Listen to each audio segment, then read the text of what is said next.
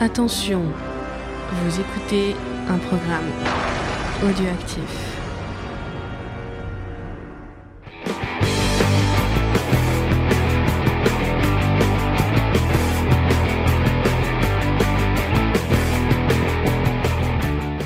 Salut à tous et bienvenue dans We Watch the Watchmen, la série euh, de recap euh, autour de Watchmen, euh, vu le titre vous l'aurez compris, de Comics Discovery. nous parlons de l'épisode 4 de cette meilleure série, un épisode 4 qui s'appelle If You Don't Like My Story, War Yours? Mhm. Quel magnifique accent encore une fois, James. Exactement. Euh, donc en Alors, français, si tu n'aimes pas mon histoire, écris, la, tienne. Alors moi, je pense que c'est un peu un moyen de faire un doigt d'honneur aux gens qui sont pas contents de la fin de Lost, mais en fait, ça a une signification. Euh, on le verra euh, un peu plus tard dans les Easter eggs. Enfin, j'en parlerai quand tu commenceras le, le récap. Euh, ouais. Et pour faire ça, euh, je suis avec Faye. Bonjour Faye déjà. Oui, bonjour. Je suis prête à comploter. Vous le savez, chers auditeurs, j'adore ça. et euh, on a un, un, invité exceptionnel euh, avec un, une actu exceptionnelle puisque aujourd'hui même est sorti son livre. C'est Aurélien Le Mans qui a écrit Watchmen Now. donc c'est, je crois, le sous-titre Dieu. merde, j'ai oublié. Dieu, comics et super héros. Bonsoir. Bonsoir James. Bonsoir Faye. Bah bonsoir, on est très content de te recevoir donc dans Merci de m'avoir invité. ça fait très plaisir d'avoir quelqu'un qui, qui, écrit euh, sur le sur le comics. Mm. Euh, Est-ce que tu as mentionné la série dans le bah non, c'était peut-être pas sorti à, ah non, tu écrivais ton Non, bien sûr. Quand j'ai, euh, en fait, quand j'ai terminé euh, la rédaction des chapitres du livre, le, la série était même pas, euh, avait même pas encore été regardée, à vrai dire, par les les, les, les journalistes ou, ou les blogueurs auxquels HBO a pu a pu envoyer le, les, les, six premiers épisodes, je crois. Donc en fait, on savait quasiment rien on savait quasiment quasiment rien tout était tout était possible mon livre portant vraiment sur la bande dessinée parce que c'est un c'est une collection qui s'appelle le Club de la bande dessinée. Euh, donc ça s'appelle pas le club de la, culture pop. Donc j'étais vraiment quand même axé par mes éditeurs sur la notion de comic book en l'occurrence. Euh, j'évoque la série, j'évoque aussi le film de Snyder, j'évoque un petit peu Before Watchmen, mais c'est vraiment très succinct. Je me suis centré sur le bouquin euh, de Dave Gibbons et Alan Moore. Et euh, et, je trouve que c'est plutôt intéressant parce que de la même manière qu'effectivement Damon Lindelof dit euh, euh, If you don't like my story, write your own. Euh, il faudra que quelqu'un, et il y aura certainement des, dizaines, voire des centaines, voire des milliers de personnes, vont écrire leur propre leur propre texte et voir pourquoi pas leur propre livre sur la, la série qu'il est en train de, de produire actuellement.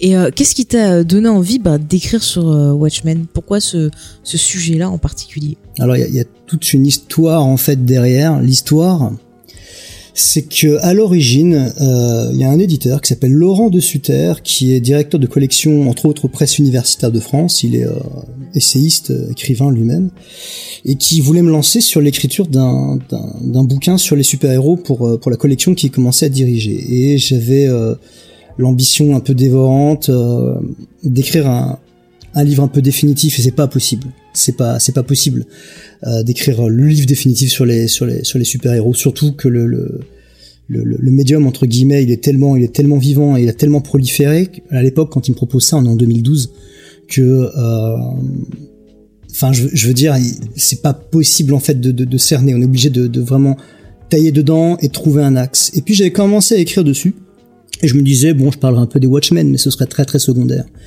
Et puis en fait, j'ai pas réussi à écrire ce livre. J'ai écrit différents articles, différentes chroniques, j'ai fait des conférences euh, à droite à gauche euh, en leur temps pendant pendant toutes ces années. Mais il y a euh, un peu plus d'un an, Nicolas Tellop, un autre euh, un autre écrivain et éditeur lui-même, me propose pour la maison d'édition Aedon, qui est installée juste à côté de Toulouse, de euh, participer à la nouvelle collection qu'il lance, donc le club de la bande dessinée, en disant voilà. Euh, alors lui, lui, il dit, il a déclaré ce soir sur Facebook qu'en fait il m'avait proposé d'écrire un livre sur les super héros, mais moi je m'en souviens pas du tout comme ça. Moi j'ai l'impression qu'au contraire il m'a directement euh, branché sur les Watchmen, en me disant est-ce que ça te dirait d'écrire une série là-dessus, qui te permettrait de parler un peu des super héros aussi évidemment. Et je lui ai dit écoute j'avais déjà pris pas mal de notes je pense qu'il y a moyen, peut-être pour écrire, euh, pour écrire un, chapitre assez dense, mais pas forcément un livre. Et puis finalement, euh, j'ai réfléchi, je me suis dit que c'était une, une très bonne occasion. Et donc c'est pas encore le livre sur les super-héros que je veux faire, c'est un, mais c'est le livre sur les Watchmen que j'aurais jamais euh, osé imaginer, donc j'en suis, euh, j'en suis très très heureux. Et évidemment, pourquoi Watchmen? Parce que parce que c'est un, c'est une pierre blanche dans comme je le dis dans mon livre, mi-blanche, mi-noire en réalité, dans, dans la culture super-héroïque de bande dessinée.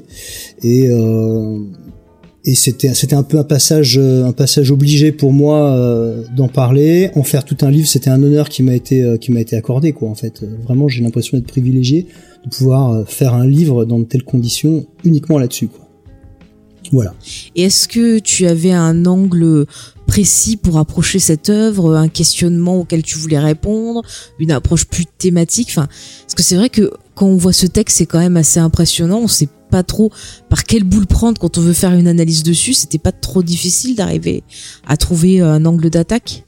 Si, mais alors justement, l'idée c'est que le livre euh, que j'ai écrit a été écrit en miroir en fait de la, de la bande dessinée, un petit peu peut-être de la même manière que Lindelof a, conçu avec, avec, toute son équipe de, scénaristes et de producteurs la série, c'est-à-dire euh, essayer de, de, rebondir sur la, sur la bande dessinée originelle et essayer de la, de la réfléchir à la fois euh, au sens intellectuel et au sens du miroir pour essayer d'en faire sortir des, des, images euh, neuves ou en tout cas regarder autrement.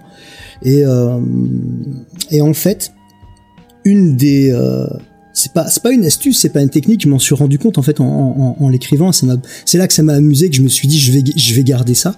Je me suis rendu compte que la structure en apparence chaotique de la BD se reflétait donc dans ma propre écriture pas d'une manière qui soit euh, incompréhensible ou euh, euh, enfin l'idée c'était pas de faire un, un, un, produit imbitable qui perde complètement les gens mais de la même manière que la vision de Dr Manhattan par exemple euh, est éclatée et nous permet aussi de comprendre que euh, on a affaire à des flashbacks, on a affaire à des souvenirs, on a affaire à, euh, toutes sortes de, choses en matière de, narration où le temps est éclaté, mais où en même temps tout arrive tout le temps maintenant tout arrive toujours en même temps pour lui, pour le docteur Manhattan. Pour nous, en tant que lecteur, nous avons un rapport aussi à la bande dessinée qui fait que je peux ouvrir le livre à n'importe quelle page et je peux avoir plein, plein, plein de, temporalités bien distinctes qui pourtant arrivent en même temps. Et en fait, mon, livre part de ce postulat, euh, qui est un postulat de bande dessinée en fait. Lorsqu'on ouvre une page de BD, tout arrive en même temps. Et en même temps, il se veut aussi une espèce de, de rebondissement permanent, chapitre par chapitre, euh, sur cette structure éclatée du, euh, du récit, tout en ayant une pensée qui essaie de cheminer de la même manière que euh, euh, Stephen Fine et Joe Burkin dans la bande dessinée vont mener leur enquête, de la même manière que Rorschach va mener son enquête, etc. Donc il fallait quand même donner cette impression d'avancer, de, cheminer dans, dans une réflexion, et en même temps d'avoir des rappels constants, mais irréguliers, de, de choses parfois déjà abordées, euh, d'une manière un petit, euh, apparemment chaotique, apparemment désordonnée, mais avec avec quand même une, une structure cachée. Et ça, ça m'a vraiment vraiment beaucoup plu parce que j'avais vraiment l'impression de m'immerger dans Watchmen et de et de pouvoir rendre, si vous voulez, Watchmen, c'est comme une espèce de, de, de, cadeau qui vous est fait euh, en termes de en termes de narration, en termes de travail par les, les deux les deux BDastes, les trois BDastes si on compte John Higgins aux couleurs donc Alan Moore, Dave Gibbons, John Higgins. Moi, j'ai l'impression de, de, de, dire merci en faisant un tel, un tel bouquin. Euh, voilà. Et après, l'idée, c'est euh, c'est dans le sous-titre. Ça parle de Dieu, évidemment par le prisme notamment du Docteur Manhattan. Ça parle de, comics, donc de bande dessinée super-héroïque américaine en l'occurrence. Et ça parle de, euh, de super-héros, évidemment, puisque je ne me contente pas de parler de Watchmen. J'essaie de, un petit peu comme le livre euh, d'origine d'ailleurs, de, partir des, super-héros euh, précédents pour arriver progressivement à Watchmen. Et on parle vraiment vraiment de Watchmen de manière hardcore, on va dire qu'à partir du, du, du, quatrième chapitre sur neuf, donc un petit peu avant la moitié. Sachant qu'on en parle avant, hein, largement, mais vraiment de manière exclusive, ça commence qu'à partir du, du, euh, du, chapitre 4. Et là, vraiment, on, on met les pieds dedans et on est avec les personnages. Ok, James, tu voulais euh, intervenir Ouais, j'avais une question. En fait, euh, il, enfin, le, public vers lequel ton livre il, se tourne, c'est lequel en fait? Vers, quoi tu, euh, qui est-ce que, à qui est-ce que tu t'adresses en fait Ouais, c'est toujours la question qu'on se pose quand on écrit. Je crois, et c'est euh, c'est toujours difficile. Là, en l'occurrence, je me suis dit, ok, je pense quand même que euh, le bouquin, il va d'abord euh, interpeller ceux qui connaissent bien la bande dessinée, ceux qui l'ont lu pas, peut-être pas juste une fois, mais peut-être deux, trois, etc. Et donc je me suis dit, bon, il faut, euh, il faut quand même réussir à, à, intéresser les gens sur un sujet qu'ils maîtrisent déjà. Et dans un deuxième temps, je me suis dit c'est quand même bien aussi de penser à ceux qui peut-être auront euh, auront envie de le lire grâce à grâce à ce bouquin. Je pense que c'est quand même important d'avoir lu Watchmen au moins une fois quand on arrive euh, justement euh, aux alentours du chapitre 5, chapitre 6 parce qu'on est vraiment sur des, des choses déjà assez assez assez pointues. On, on doit les comprendre intellectuellement, mais ça parle moins, ça n'a pas le même effet que si on n'a pas lu la bande dessinée. Euh, mais en même temps, voilà, j'avais, j'avais, je voulais pas avoir le cul entre deux chaises. Je voulais pas m'intéresser soit à ceux qui connaissent encore mieux la bande dessinée que moi, ni à ceux qui la connaissent pas du tout. Il me semblait qu'il y avait euh, un univers partagé euh, dans lequel on pouvait convoquer ces deux types de lecteurs. Et l'idée, c'est que les gens aient envie de lire la BD avant, c'est quand même mieux, ou la lire pendant, ce qui a été le cas par exemple de la, la, personne, le graphiste, le maquettiste du livre, Alexandre Cano, qui a fait un travail euh, que je trouve vraiment génial graphiquement à l'intérieur du, du bouquin. Alexandre Cano, il a lu Watchmen en même temps qu'il lisait mon livre c'est la, c'est le premier lecteur en fait parmi mes lecteurs à avoir fait ça, et ça lui a permis de, d'apprécier et la BD et mon bouquin. Donc c'est, euh, voilà, donc je, je pense que les deux sont vraiment possibles. Okay. Tiens, une petite question qu'on nous a posée souvent. Est-ce que tu penses que euh, quand on a euh, jamais lu de comics ou qu'on est un, un, un, lecteur, on va dire très récent, est-ce que tu penses que on peut lire Watchmen et euh, sans problème? Il y a beaucoup de gens qui, qui bah ouais, qui l'ont demandé. Bah, c'est bien d'avoir plein d'avis. Mais c'est pas à toi qu'on pose la question, euh... James, c'est à l'invité. Bah, effectivement, chacun a une réponse différente. Moi, je pense que ça aide quand même. Alors après, bon, voilà, moi, quand j'ai découvert Watchmen, j'avais déjà euh, 13-14 ans de lecture de comics derrière moi. Donc forcément, ça, ça aide énormément. Après, je crois, pour l'avoir fait lire à pas mal de gens qui connaissaient peu, voire très mal, voire qu'à travers quelques longs métrages comme ça, euh, euh, les super-héros, je, je, me rends compte qu'en fait c'est possible de le lire. On échappe certainement à beaucoup de beaucoup de subtilités, mais ça c'est pas très grave euh, parce que justement cette bande dessinée est suffisamment généreuse pour s'adresser à un public élargi là encore. Euh, parce qu'il y a tellement de choses qui sont embrassées dans la bande dessinée qu'en fait chacun peut y prendre ce qu'il veut et chacun peut y découvrir des choses qu'il ne, qu'il ne connaissait pas. Même la personne qui euh, qui, qui, est un expert en, en, comic books va trouver, va découvrir des choses dès la première lecture de Watchmen. Là-dessus, euh, je, je, trouve normal de se poser cette question qui est la vôtre parce que par exemple quand j'ai vu les, ben les, les à, chaque, épisode de la, de la série de, de Lindelof, je me suis dit bon là j'ai quand même l'impression que les gens qui, qui, qui ont pas lu la BD ils vont être largués. Mais je sais, je sais pas en fait. J'en ai j'en ai aucune idée. Il faudrait que je demande à quelqu'un qui connaît absolument rien de Watchmen. Bah, on a des auditeurs on a des auditeurs une auditrice notamment ouais. qui avait jamais bon là elle a commencé malheureusement enfin, malheureusement elle, elle va peut-être passer ce soir elle va passer ouais, euh, elle, elle, a commencé à le lire mais euh, elle a regardé les quatre premiers épisodes sans avoir vu euh, ni le film ni le film ni ni, ni le comics. Mm. et elle avait enfin elle a dû faire des recherches quand même parce que ouais, d'accord. Quand tu vois les personnages de pour le, de le contexte en fait, mais quand même ça se laisse suivre. Enfin, je trouve. Mais c'est super que les gens fassent des recherches justement que parce que quelque chose n'est peut-être pas très clair ou ils ont, ils ont ils ont peur de passer à côté de, de données essentielles, ils vont faire des recherches. Là, c'est c'est ça qui est magnifique, qui est, qui est là aussi généreux. Le, le, mot il est important parce que je pense que Damon Lindelof justement. Euh, lui, entre autres, hein, on pourrait dire la même chose des Moe Gibbons. Ce sont des gens qui sont là pour faire passer des idées et ils se disent, les gens vont chercher, ils vont creuser, on va mettre plein de plein de références. Elles peuvent être philosophiques, musicales, dans la, dans la BD par exemple, dans le dans, le, dans, dans, la série, il y a beaucoup de références historiques, politiques extrêmement précises sur des zones de l'histoire que les Américains eux-mêmes connaissent pas forcément. En fait, oui, bah, les événements de tout ça, c'était pas, c'était pas si connu que ça. Mais oui, moi, moi j'ai découvert, hein, je n'avais jamais entendu parler. Hein. Ah ouais. Lindelof, il l'a appris il y a quelques, il y a, quelques années grâce à un, un article de Tanishi Coates. Donc, euh, ah ouais, d'accord. Si, Mais euh... ça arrive souvent. Je, je me rappelle, j'ai vu récemment la saison 2 de The Terror qui parlait d'un événement aux États-Unis. Il y a des gens qui étaient pas au courant, c'est-à-dire que quand il y a eu la Seconde Guerre mondiale, on a mis dans des camps euh, bah, les Japonais, euh, les Italiens et les Allemands, et on leur a pris tout ce qu'ils avaient et tout, et on les a gardés dans des camps. Euh, bon, oui. c'était pas des camps comme euh, en Allemagne, mais c'était quand même des camps de prisonniers. Et à la fin, on les a libérés en leur donnant, je crois, 50 dollars et un ticket de bus. Bah, oui, tout à fait. Ouais, c'est un truc de fou. Hein. Et il y a des gens justement qui ont découvert ça, des jeunes qui connaissaient pas cet élément historique et que justement euh, bah, ont été choqués. Voilà. Et c'est pareil sur Watchmen, il y a des, je vois des réactions, il y a quand même des choses assez violentes aussi quand même. Mais par rapport à la recherche, c'est un truc qui est dans le travail de Lindelof.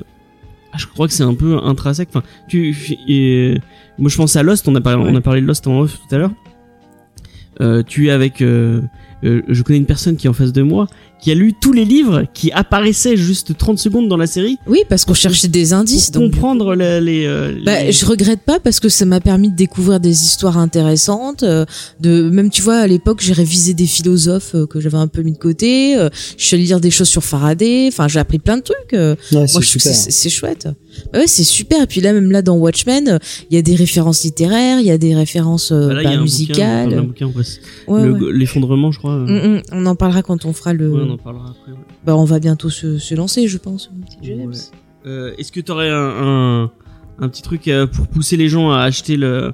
En plus, euh, Il est pas cher en plus il le est livre, pas très ça cher, qui est 9 cool. euros, c'est pas. euh, si je dis pas de conneries. Oui, c'est- 9,90 pour, euh, on va dire, 120, euh, il doit y avoir entre 120 et 130 pages imprimées dans le, dans le livre. Il faut dire, alors, moi, je, je, je suis pas là pour faire forcément la promo de mon livre, mais il y a un truc qui, si vous voulez vraiment euh, donner envie aux gens, il faut savoir que la, couverture du, du livre a été réalisée par euh, un de nos euh, très grands illustrateurs, un très grands dessinateurs de bande dessinée euh, euh, français, en l'occurrence Franck Biancarelli.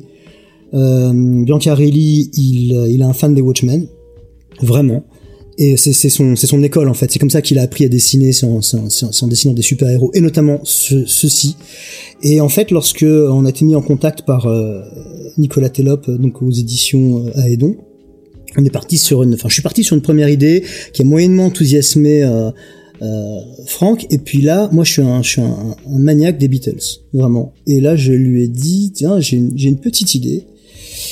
Euh, Est-ce qu'on pourrait pas faire une sorte de pastiche de l'affiche du film A Hard Day's Night, donc euh, Quatre garçons dans le vent en français, qui est aussi euh, euh, pratiquement la, la- la- même chose que la pochette du 33 tours initial des Beatles. Et on remplacerait les Beatles en fait par par certains Watchmen. Alors j'ai proposé une liste de quatre. Et il m'a dit, je suis un Beatlemaniac moi aussi. C'est une super idée, on, on part là-dessus, simplement j'aimerais remplacer tel personnage, moi j'avais proposé le comédien. On n'est pas la place pour tous les mettre, hein, en fait, euh, clairement. Euh, Les Beatles sont quatre, on, a- on voulait prendre quatre, quatre personnages, et il a proposé le hibou parce qu'il a dit le hibou c'est mon c'est mon personnage fétiche. Pour moi c'est le personnage principal dans Watchmen. Et je peux le prouver. Alors on n'a jamais eu de discussion pour pour le pour le démontrer. Mais en tous les cas euh, j'ai dit fais-toi plaisir Franck. Mets, mets- mets le hibou à la place du comédien c'est très bien et euh, il a fait une proposition que moi j'ai trouvé vraiment à la fois très belle, très drôle, très fidèle. Et je crois que ça fait vraiment euh, une, si jolie couverture pour un livre consacré euh, à la série Watchmen, la série originelle, bande dessinée, que ben ouais, on, a envie de la voir, on a, envie de le, le- de le regarder ce livre, à défaut d'avoir envie de le lire. Ça, ça appartient vraiment au lecteur. Et en fait, il y a des gens qui ont dit mais les gars si vous voulez en faire carrément euh, une affiche euh, pensez-y euh, une affiche prête enfin oui, j'ai vu ça sur Twitter aussi. Je crois que c'est Sullivan de iComics qui disait ça, je crois. Ouais, ouais, ouais. Et moi, j'ai dit, mais c'est une idée géniale. Et en fait, je sais que ça a plutôt enthousiasmé l'éditeur, euh, en l'occurrence donc Thomas Haïdan, le, le- le directeur de, de- de publication des éditions Haïdon. Je sais pas si ça va se faire. C'est peut-être euh, juste un fantasme, mais Ah, euh, mais en tous les cas, l'idée, elle est, elle, est, elle est belle. Ouais. Moi, je, si une telle Ouais, affiche se fait, plus, je suis prêt à l'acheter. je trouve que ça. Ouais, moi aussi, je le prends direct. Mais je trouve qu'il y a un rapport du coup avec le film et la série, puisqu'on a des tableaux dans le style euh, Andy Warhol où on voit justement Absolument. bah, sur une image avec des petits carrés des, des Watchmen. J'ai halluciné euh, quand j'ai vu ça, j'ai trouvé ça génial. ouais, aussi, Ah ouais, ouais, c'est Ah super. oui, complètement. J'ai trouvé ça super que ça apparaisse quand on voit la, la, la- un des premiers plans sur euh, sur euh, Jean Smart Sur qui Laurie. joue euh, euh, Laurie. Laurie, J'ai trouvé ça super. euh, on- c'est une, ma- c'est une manière de nous dire très clairement, ok, c'est elle. Euh, sans, sans, le, sans, sans jamais le, le, le, le dire, sans jamais le verbaliser, juste en passant précisément par la culture pop. C'est c'est malin, mais c'est aussi beau, je trouve. C'est très beau. Ouais. Bon, on va, on va se lancer un peu dans le dans le recap euh, Ouais. plus euh, plus profondément. Est-ce que tu peux nous donner vite fait ton avis sur les, les trois premiers épisodes de la série en deux trois mots, ce que t'en as pensé euh Alors, moi, ce qui m'a frappé surtout, c'est la réalisation que j'ai trouvé euh, remarquable, surtout sur les deux premiers épisodes. J'ai trouvé que l'image était très très belle, le casting était étonnant, une interprétation fabuleuse. Donc rien que là, d'un point de vue, on va dire cinématographique, télévisuel, euh, le jeu des acteurs, j'étais j'étais comblé. Euh, j'ai trouvé que c'était hum, c'était c'était c'était c'était beau. Le premier épisode m'a j'ai trouvé extrêmement émouvant, indépendamment des Watchmen. Je me suis dit, je le regarde pour euh, pour pour, pour pénétrer dans ce dans ce nouvel univers étendu.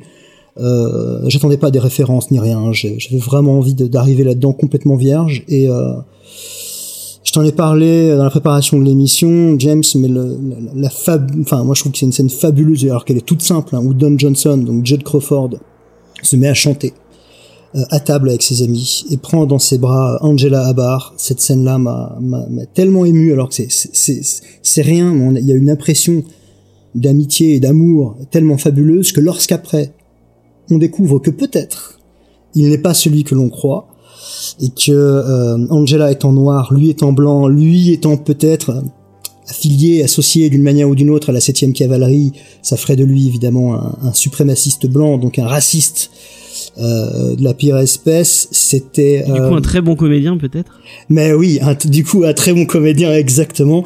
Et, et, et, et c'est juste ça que je vais dire en quelques mots parce que ça, ça vous de prendre la suite, mais ce que j'aime dans ce dans ces, dans ces, ce début, c'est que tous les personnages principaux peuvent conjuguer, condenser plein d'éléments des différents personnages faisant partie des, de la série euh, BD originelle.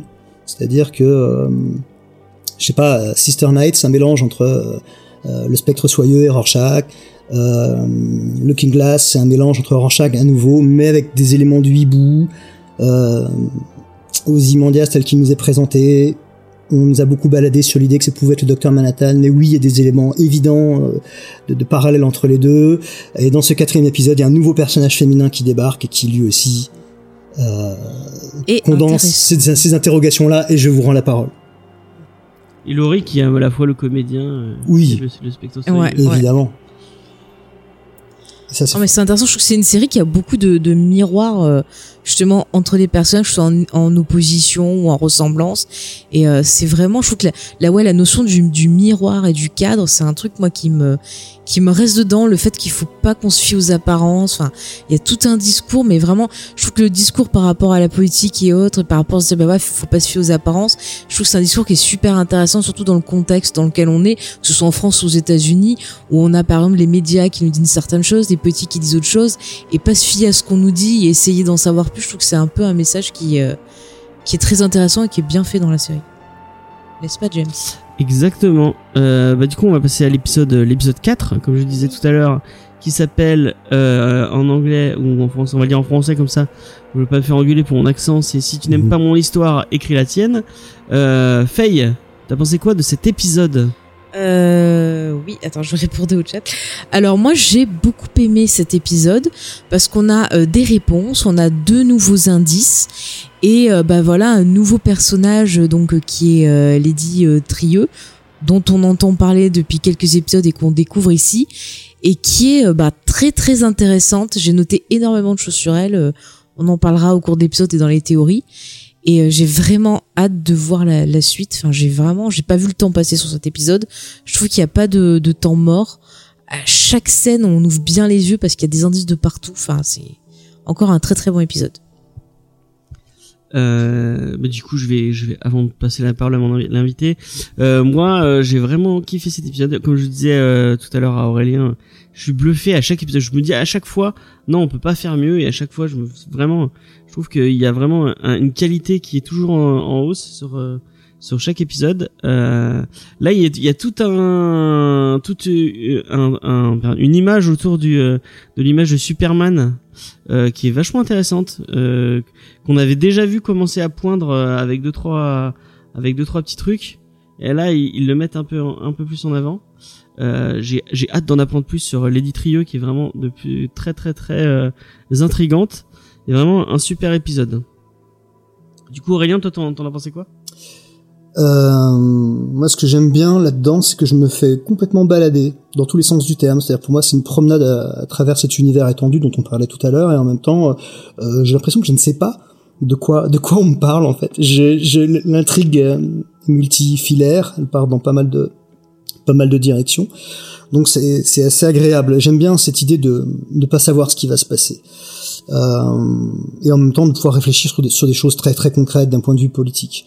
Et euh, c'est vrai qu'il y a des y a des références à Superman qui sont assumées euh, dès le départ en fait avec une, une séquence d'introduction qui à la fois euh, qui pourrait être très gnangnan mais que je trouve finalement assez belle et qui en même temps est, est assez drôle et qui d'un seul coup enfin bascule dans l'angoisse Et ça, c'est le, c'est le grand art de cette série aussi de nous basculer, de, de faire des ascenseurs émotionnels. Et donc on a ce, ce couple de l'Oklahoma qui, qui vend des œufs et euh, couple très très aimant, euh, très amoureux, un peu un, un, un peu cliché, euh, euh, la belle vie. Puis en fait, on, on va découvrir au détour d'une rencontre inopinée, une visite nocturne totalement inattendue que euh, bah alors, leur drame c'est de pas avoir pu faire d'enfants euh, ils vendent des œufs. Alors les œufs, c'est le, c'est le, un peu le leitmotiv du, euh, de la série. Hein. Je crois que tout, on a tous vu que euh, à force de chercher des Easter eggs, bah là on a trouvé des Easter eggs de poules, enfin des vrais, euh, pendant absolument les quatre épisodes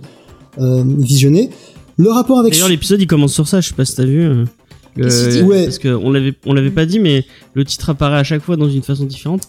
Et là, c'est un œuf qui s'ouvre et le, jaune... Et l'œuf aussi, c'est un peu un symbole de maternité, c'est l'ovule. Mmh. Et le fait que le personnage au début casse des œufs, euh, bah ça te passe direct dans le truc. Euh, oui, elle peut pas avoir d'enfant. On passe direct au résumé comme tu as commencé à en parler. Du coup, ouais. Vas-y, ouais, on a plein de ah choses à dire rien que sur cette scène bah du coup comme, comme tu disais on commence avec un couple de fermiers. Mm. un couple de fermiers qui s'appelle Clark. Ah oui. plein de clin d'œil. Ah et qui ont une maison ça fait beaucoup qui vendent des œufs moi euh, tu t'as dire ils enfin tu dis qu'ils avaient l'air heureux. Moi y a, y a, on sent quand même il y a déjà on sent que euh, financièrement ça dès le début je trouve on, sent que c'est c'est pas la joie niveau financier. Mm. euh, tu les vois ils ont un peu vieilli ils sont un peu le, notamment le, le, le, le, mari il a bien la quarantaine bien avancée euh, il a les cheveux blancs et tout, euh, donc euh, on les voit en train de faire un, puzzle. Hein, le puzzle très intéressant, le puzzle, c'est une œuvre de, euh, ça de Van, Gogh, qui est La Nuit étoilée. Et qui c'est qui dort sous une nuit étoilée plus tard? C'est Toffer. Ah. Attention. Oui, parce que Faye, euh, Faye trouve non, le. Il y a pas que moi. Elle trouve que le fils d'Angela est très, est très. Il y a quelque chose autour de lui parce qu'on insiste pas mal sur lui. Il y a un truc autour de lui. Donc du coup, on, les voit, on, voit des tranches de vie de, de ce couple. Mm. Et euh, au moment où ils vont se coucher, on entend euh, la, la, sonne, la, la sonnette qui Alors, je me permets avant qu'on avance, James, mais je trouve que toute la réalisation de ce début d'épisode m'a fait énormément penser à l'introduction euh, de Lost, le premier épisode de la saison 2, où on suit Desmond dans son quotidien avec une musique en fond joyeuse. Complètement. Et voilà. Et on a un élément perturbateur qui va venir couper tout ça. Et je pense que c'est un peu pour montrer voilà, ce couple qui est enfermé dans sa routine, qui bah, se contente de ce qu'il a et boum, quelqu'un va débarquer et casser tout ça. Donc tu peux. Euh, Donc la personne qui débarque, c'est euh, Lady Trieux, du coup, qui frappe à leur porte, qui va tourner un sablier de 3 minutes et leur proposer un marché et leur dire euh, je veux je veux votre ferme et les 17, 17 hectares de champs. Alors attends, as oublié avant, il y a un discours très intéressant où elle parle d'héritage et elle dit oui, vous avez cette. oui, mais c'est juste avant. C'est juste avant James. Elle parle d'héritage en disant que bah ouais ils ont cette maison euh, depuis euh, super longtemps, ça se passe de famille en famille. Mais, elle lui dit que l'héritage, ce qui est important, c'est l'héritage du sang le fait d'avoir des enfants et du coup elle leur propose d'acheter la maison disons que ça sert à rien et après elle va leur proposer justement Déjà, elle, elle annonce enfin nous on apprend mm. qu'ils sont stériles et qu'ils peuvent pas avoir d'enfants. Et qu'ils sont allés dans une clinique. Alors ça c'est je pense que c'est un détail intéressant. Et je pense qu'on va le voir revenir. Ils sont allés dans une clinique pour qu'elle puisse tomber enceinte et qu'elle a donné ses ovules. Et on lui a dit que ses ovules n'étaient pas viables. Et là en plus elle dit qu'elle a fait sa fortune grâce à, à la pharmaceutique. Donc euh, c'est c'est peut-être un truc qui pourra revenir potentiellement après dans, dans le reste de la série. Euh, elle a l'air d'avoir un lien assez euh, assez tangible avec euh, avec la science plus que Veit qui, avait, qui, avait, qui était plus dans l'industrie et le et le et enfin les produits dérivés ce genre de trucs il y avait enfin il y avait moins ce côté scientifique mm. euh, euh, dans euh, dans tu vas y arriver James euh, dans, dans le, le commerce qu'il faisait en tout cas si, mm. si je sais pas si tu vas me contredire, Aurélien. Non, non, absolument. Enfin, disons que euh, Veit, lui, il avait, euh, il avait d'énormes ramifications. Il avait le bras suffisamment long pour pouvoir toucher un petit peu à tout. Mais effectivement, d'un point de vue, du point de vue officiel, il était que dans euh, euh le, le, le, développement personnel, euh, le coaching et les, les, les, jouets dérivés de des, des Minutemen ou des différentes incarnations de, de, de groupes de super-héros de l'époque. Ouais. Et là, c'est un petit peu la différence entre les deux. Elle, elle incarne vraiment le, le, le futur d'un point de vue euh, du point de vue de son métier. Ah Et totalement, en plus, elle arrive habillée tout en blanc, ça donne un côté très scientifique, je trouve, dans, ah oui, dans, dans, sa stature, dans sa démarche. Elle est très aseptisée, ouais, dans le Ouais, ouais, ouais. Ah oui, et, euh, aussi. là du coup en plus elle euh, bon la la la la, la femme euh, du couple va s'énerver en disant ah oui on nous promet quelque chose et là elle va l'arrêter elle dit non non non je, vous n'avez pas compris ce que je vous ai dit. Je vous ai déjà fait un Euh, gosse. je vous ai déjà fait le gosse et le gosse il est déjà là. Euh, donc là elle va leur tendre euh, elle va leur tendre l'enfant. Euh, et bah, du coup le père va craquer rapidement et la mère va pas tarder à Il y a Xavier qui précise qu'elle porte des gants blancs, donc Ouais, ça rajoute au côté blancs, scientifique. Euh, donc on apprend que c'est un, un clone quoi de, de, de deux ADN euh, On sait pas, elle précise pas. Nous, c'est ce qu'on pense, parce qu'on kiffe les clones depuis le début de la série. C'est ce qui nous semble le plus logique. Et il y a un truc un peu, un peu, euh, on est un peu dans l'horreur parce que quand elle, leur dit allez vite parce que sinon je vais devoir détruire l'enfant. Puis après elle dit que c'est- une blague, Mm. mais la façon dont elle le dit est assez, euh, c'est assez, ça fait, ça fait assez peur. Et euh, bah là, les, euh, les- les- le couple va signer directement pour récupérer l'enfant. Et au moment où ils vont signer, on va entendre un bruit assez bizarre et toute la maison qui va trembler. Ils vont sortir. Attention, deuxième là- aperçu à Superman. ouais, deuxième. euh, on va voir quelque chose qui tombe avec une lueur un peu bleue. Je sais pas si euh, vous avez vu comme moi. euh, Oui, oui, on a vu la lueur bleutée. euh, Et euh, quand, euh, le père va dire, euh, enfin le père, maintenant, maintenant le père du coup, euh, va dire mais qu'est-ce que c'est? Elle va leur dire c'est à moi. c'est à moi. Mm. Voilà. C'est une scène très intrigante. On y reviendra dans les théories, je pense. Il y Ouais. a pas mal de choses à en dire. C'est euh, c'est assez ouais. c'est- Et du coup après on a un espèce de de parce que je, enfin, je sais pas si vous êtes d'accord avec moi. Selon moi cette scène elle n'est pas au même- dans la même euh, Dans la même timeline. Ouais, ouais, tout à fait. Ouais, oui, oui, elle- oui. oui, oui, on sait pas quand elle se passe. Elle peut très bien se passer avant. Elle peut se passer peut-être plus tard. On sait pas. même hein. si on a vu la fille qui avait le même âge. Que, Oui. Ouais, mais moi j'ai une théorie à propos de ce Ah personnage. oui, oui, aussi. c'est ça, ce gamin, est-ce que, est-ce que, est-ce que ce, si- est-ce que cet enfant bouge, est-ce qu'il grandit, est-ce qu'il évolue? On ne sait C'est pas. ça. Ouais. Est-ce que c'est toujours le même plus âgé qu'est-ce qu'il laisse Oui. paraître. Ouais, ouais. Est-ce que c'est Mm. pas un clone de, de, de, de celle qui est censée être sa mère? Voilà, Ou voilà. le clone de sa propre mère d'ailleurs, parce qu'elle parle de sa maman. Exactement, ouais. exactement. Tout Bah est c'est bien, on est déjà liés, on est déjà liés en théorie, c'est fantastique. Et du coup là on va avoir un très beau, euh, un- enfin un- encore une fois une transition très très belle. Ils, ils Mm. le font.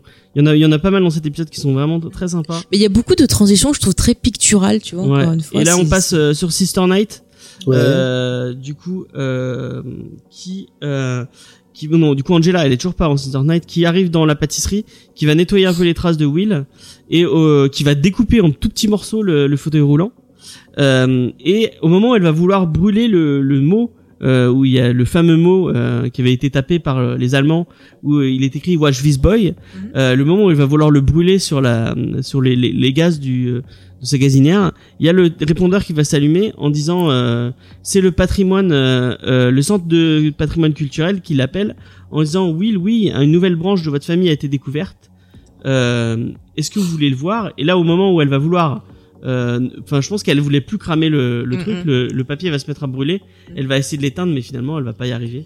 Et ça, ça m'a fait penser à Lost. Ça me fait penser à Sawyer quand il essaie de, quand il veut brûler sa, sa, sa lettre. Sa fameuse dans la première ouais. saison, épisode 8 ou 9, il est sur le, Ouais, ouais.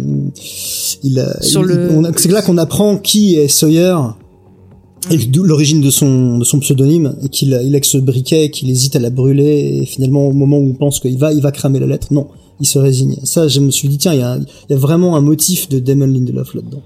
C'est ça. On sent que elle a pas envie d'abandonner aussi cette, euh, enfin cette nouvelle obsession. Elle a envie de savoir. C'est un personnage qui a besoin de comprendre et de savoir et Mais je pense qu'elle avait un, qu'il y a, il y a ses, ses euh, la question de ses origines doit être importante pour elle. Et on sent que bah Will, c'est un lien vers ses origines. Ouais. Et euh, Bah après, on sait pas trop euh, comment ses parents ont disparu. euh, ouais.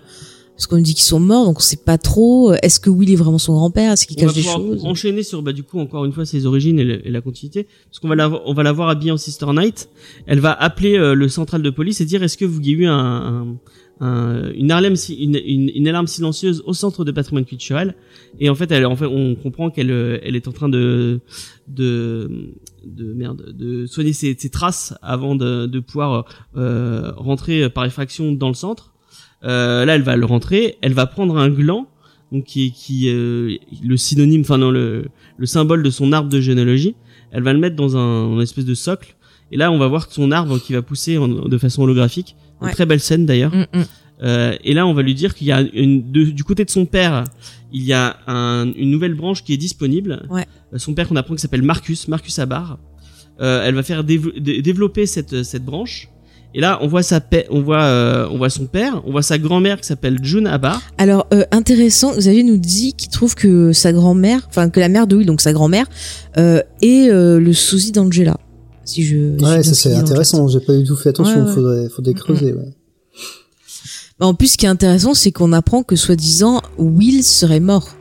Donc, est-ce qu'il se cache? Est-ce que c'est, est-ce Enfin, qu'il est vraiment il mort? Est-ce que c'est le vrai après Will? qu'il a disparu. Là, on, il est pas identifié par le, le centre. Il, il, il n'est pas du tout. euh, On sait qu'il a ce nom parce que c'est elle qui l'a rentré dans le truc. Et on sait qu'ils ont rentré eux dans leur euh, dans leur base de données. Il y a les grands-parents, mais n'est n'est Will n'est pas euh, n'est pas euh, en- enfin dans le truc. Et oui, Oui, il y a pas de photo toute la récente. famille est morte, mais Oui. ils font pas le lien entre les deux. Mais c'est, enfin, je veux dire, l'ordinateur, il est débile parce que si toute la famille est morte, comment Angela elle peut exister, tu vois? Enfin, ça pose des questions intéressantes. Est-ce qu'Angela elle-même serait pas euh, mais du du pas un euh, clone, mais quelque chose de du- bizarre de la case de Will donc qui est en question mark donc on, on ne voit pas qu'est-ce que c'est on part sur deux autres euh, deux autres branches et donc euh, celles qui sont identifiées c'est Obi Williams donc euh, Mhm. Le soldat qu'on a vu euh, dans les flashbacks euh, enfin non pas, pas les flashbacks dans les dans les euh, dans les, Ouais. aux événements Mais c'est le père de Will, non? Donc le père Oui. de Will qui s'appelle euh, Obi Wilson. Tout début du premier mère- épisode, ouais, ouais. ouais Ouais, ouais. et la mère de Will qui s'appelle Ruth Robson. Euh, et on voit une photo qui apparaît en, ho- en hologramme. Mhm. Euh, et là, on voit vraiment que euh, Angela, elle, elle est touchée quand même par ce, cette image. Ouais. Ça, ça la laisse pas de marbre. Euh, Ce qui est très intéressant, c'est ce qu'elle dit au petit, en Ouais, fait. et là, elle va se baisser, elle va parler à ce petit parce que Mm. du coup, ils ont une photo de, de- du couple et de leur enfant, donc de Will euh, enfant, et elle va lui dire, euh, elle va lui demander en fait de lui foutre la paix, euh, de lui dire oui, ok, tu m'as donné mes origines, mais maintenant laisse-moi tranquille parce que ma vie est déjà assez. euh, Ah, faut pas ma vie en l'air. Mais ce, qui ce que j'ai trouvé intéressant aussi, c'est le plan où tu vois la photo de Will et elle qui arrive par derrière pour se superposer. Ça m'a rappelé un plan du film AI de Steven Spielberg où on a une scène où le petit euh, gamin qui recherche un peu bah, la fée bleue tout ça, il arrive dans un labo où il y a un autre lui-même et euh, on a ce plan où justement il arrive derrière et t'as ses yeux qui ressortent euh, de l'autre côté de la, la marionnette quoi. Je trouvais Mm, le c'est vraiment filmé pareil, je Ah, trouve. oui, oui. Tout à fait. Et cette scène, elle est, elle est vraiment touchante. Ouais. Et pile à ce moment-là, on va entendre un gros boom. Et donc c'est quelque chose qui, qui, qui tombe. Et en fait là, on, on va apprendre que c'est la voiture d'Angela, euh, donc qui, qui était pas loin et qui, qui est retombée. Et du coup, on recale avec euh, la fin de l'épisode 3. Euh, et on voit Laurie qui est morte de rire face face à, à la voiture. Elle va lui dire que, enfin Angela va lui dire que c'est sa voiture. Puisque de toute façon, elle va récupérer les clés pour qu'elle s'arrête de, s'arrête l'alarme arrête de sonner. Euh, elle va prendre, elles vont avoir une petite conversation assez, anodine. Je pense pas qu'il y ait quelque chose de vraiment. Euh, euh, Bah si, moi je pense que je pense qu'avec Laurie, il y a jamais rien d'anodin. Et pareil avec Angela. Et déjà, je pense qu'elle va très bien se demander, mais pourquoi sa voiture retombe? Pourquoi dans ce quartier Qu'est-ce qui se passe et tout? Je suis sûre parce qu'après, regarde. Une, enfin quelques scènes plus loin, elle fait une enquête, elle fait ah j'ai des infos sur votre voiture et tout. Enfin tu sens qu'il y a, a qu'elle ouais, mais là, qu'il elle a a un pas l'air de s'en intéresser. Je pense qu'elle elle est, elle est quand même bouleversée parce que ce qu'elle vient de faire, elle, elle, a, elle a quand même discuté avec Manhattan. Donc je pense que c'était un, un ne sous-estime pas les femmes. Tu, tu, tu- je sous-estime peut-être Laurie, je ne sais Oui, je pense que tu les sous-estimes. Enfin, c'est mon avis. Hein. pas. Euh, du coup, elle va ouvrir la boîte à gants et elle va voir que bah, Will n'a pas Ah, récupéré intéressant, il y a Captain Kev qui nous dit que Laurie euh, donc appelle Sisternet Angela rien que pour l'énerver en fait. Oui, bah oui, oui, oui. Mm, mm. Et elle lui dit, euh, en partant, elle lui dit très joli costume. Ouais. Euh, Est-ce qu'elle a l'air de plutôt bien prendre en disant, euh, oui, bah merci. Quoi. Non mais j'aime beaucoup le, enfin j'aime beaucoup la relation entre les deux. C'est comme du ping pong. Moi j'adore Laurie, j'ai vraiment euh, ce Ouais. Laurie euh, comédien euh, toujours sardonique, toujours euh, dans le dans la petite blague. Vraiment, Non mais je te dis. Laurie Angela, ça fonctionne super bien aussi. Ouais, ouais, effectivement. Ah oui, il y a une gestuelle, des sourires, des regards, au niveau de la voix, ce que fait Jean Smart, donc euh, l'actrice qui joue euh, The Comedian, en fait, comme euh, comme on commence déjà à l'appeler. Je trouve qu'elle est exceptionnelle et elle nous sort un rire du Joker justement quand quand elle, ce qui, ce qui correspond à la toute fin de l'épisode, euh, enfin à la fin de l'épisode 3, qu'on- qui se raccorde avec ce, ce début de l'épisode 4, la, la bagnole qui tombe du ciel. Euh, Laurie Blake explose de rire et elle, elle arrête son rire d'un seul coup euh, en sortant son flingue lorsqu'elle entend Sister Night arriver derrière elle. Et il y a quelque chose euh, là dans, dans, dans, ce rire, dans cette façon de s'arrêter qui, qui tient vraiment du Joker que je trouve, que je trouve génial. Très Moi dans ce rire, j'entends, euh, je sais pas si tu vas être d'accord avec moi, J'entends vraiment le tout n'est qu'une vaste blague. Ah euh, oui, évidemment, évidemment. Ah oui, mais oui, oui, oui, mais bah. oui. Là, elle, elle est bien la fille de son père, là. Ouais, c'est sûr. Mais qui pour les gens qui n'auraient pas lu le comics, euh, c'est la, On en Ah. avait parlé la semaine dernière. ouais, c'est euh, la, la phrase emblématique du comédien, Mm. qui pour lui ne, tout n'est qu'une vaste blague. Et on sent vraiment qu'elle a, elle a embrasé cet, cet héritage totalement. Bah, on en avait parlé que c'était une façon pour lui de, ben, de pouvoir supporter ce qui se passait au- autour et de pouvoir supporter ben, le, la société, enfin tout en général quoi. Ouais. Et c'est peut-être un peu pareil pour elle aussi parce qu'on le sait comédien, pas. c'est un personnage qui, de prime abord, il pourrait paraître très très euh, euh, unilatéral et très, bah, c'est le méchant, et en fait, Mm.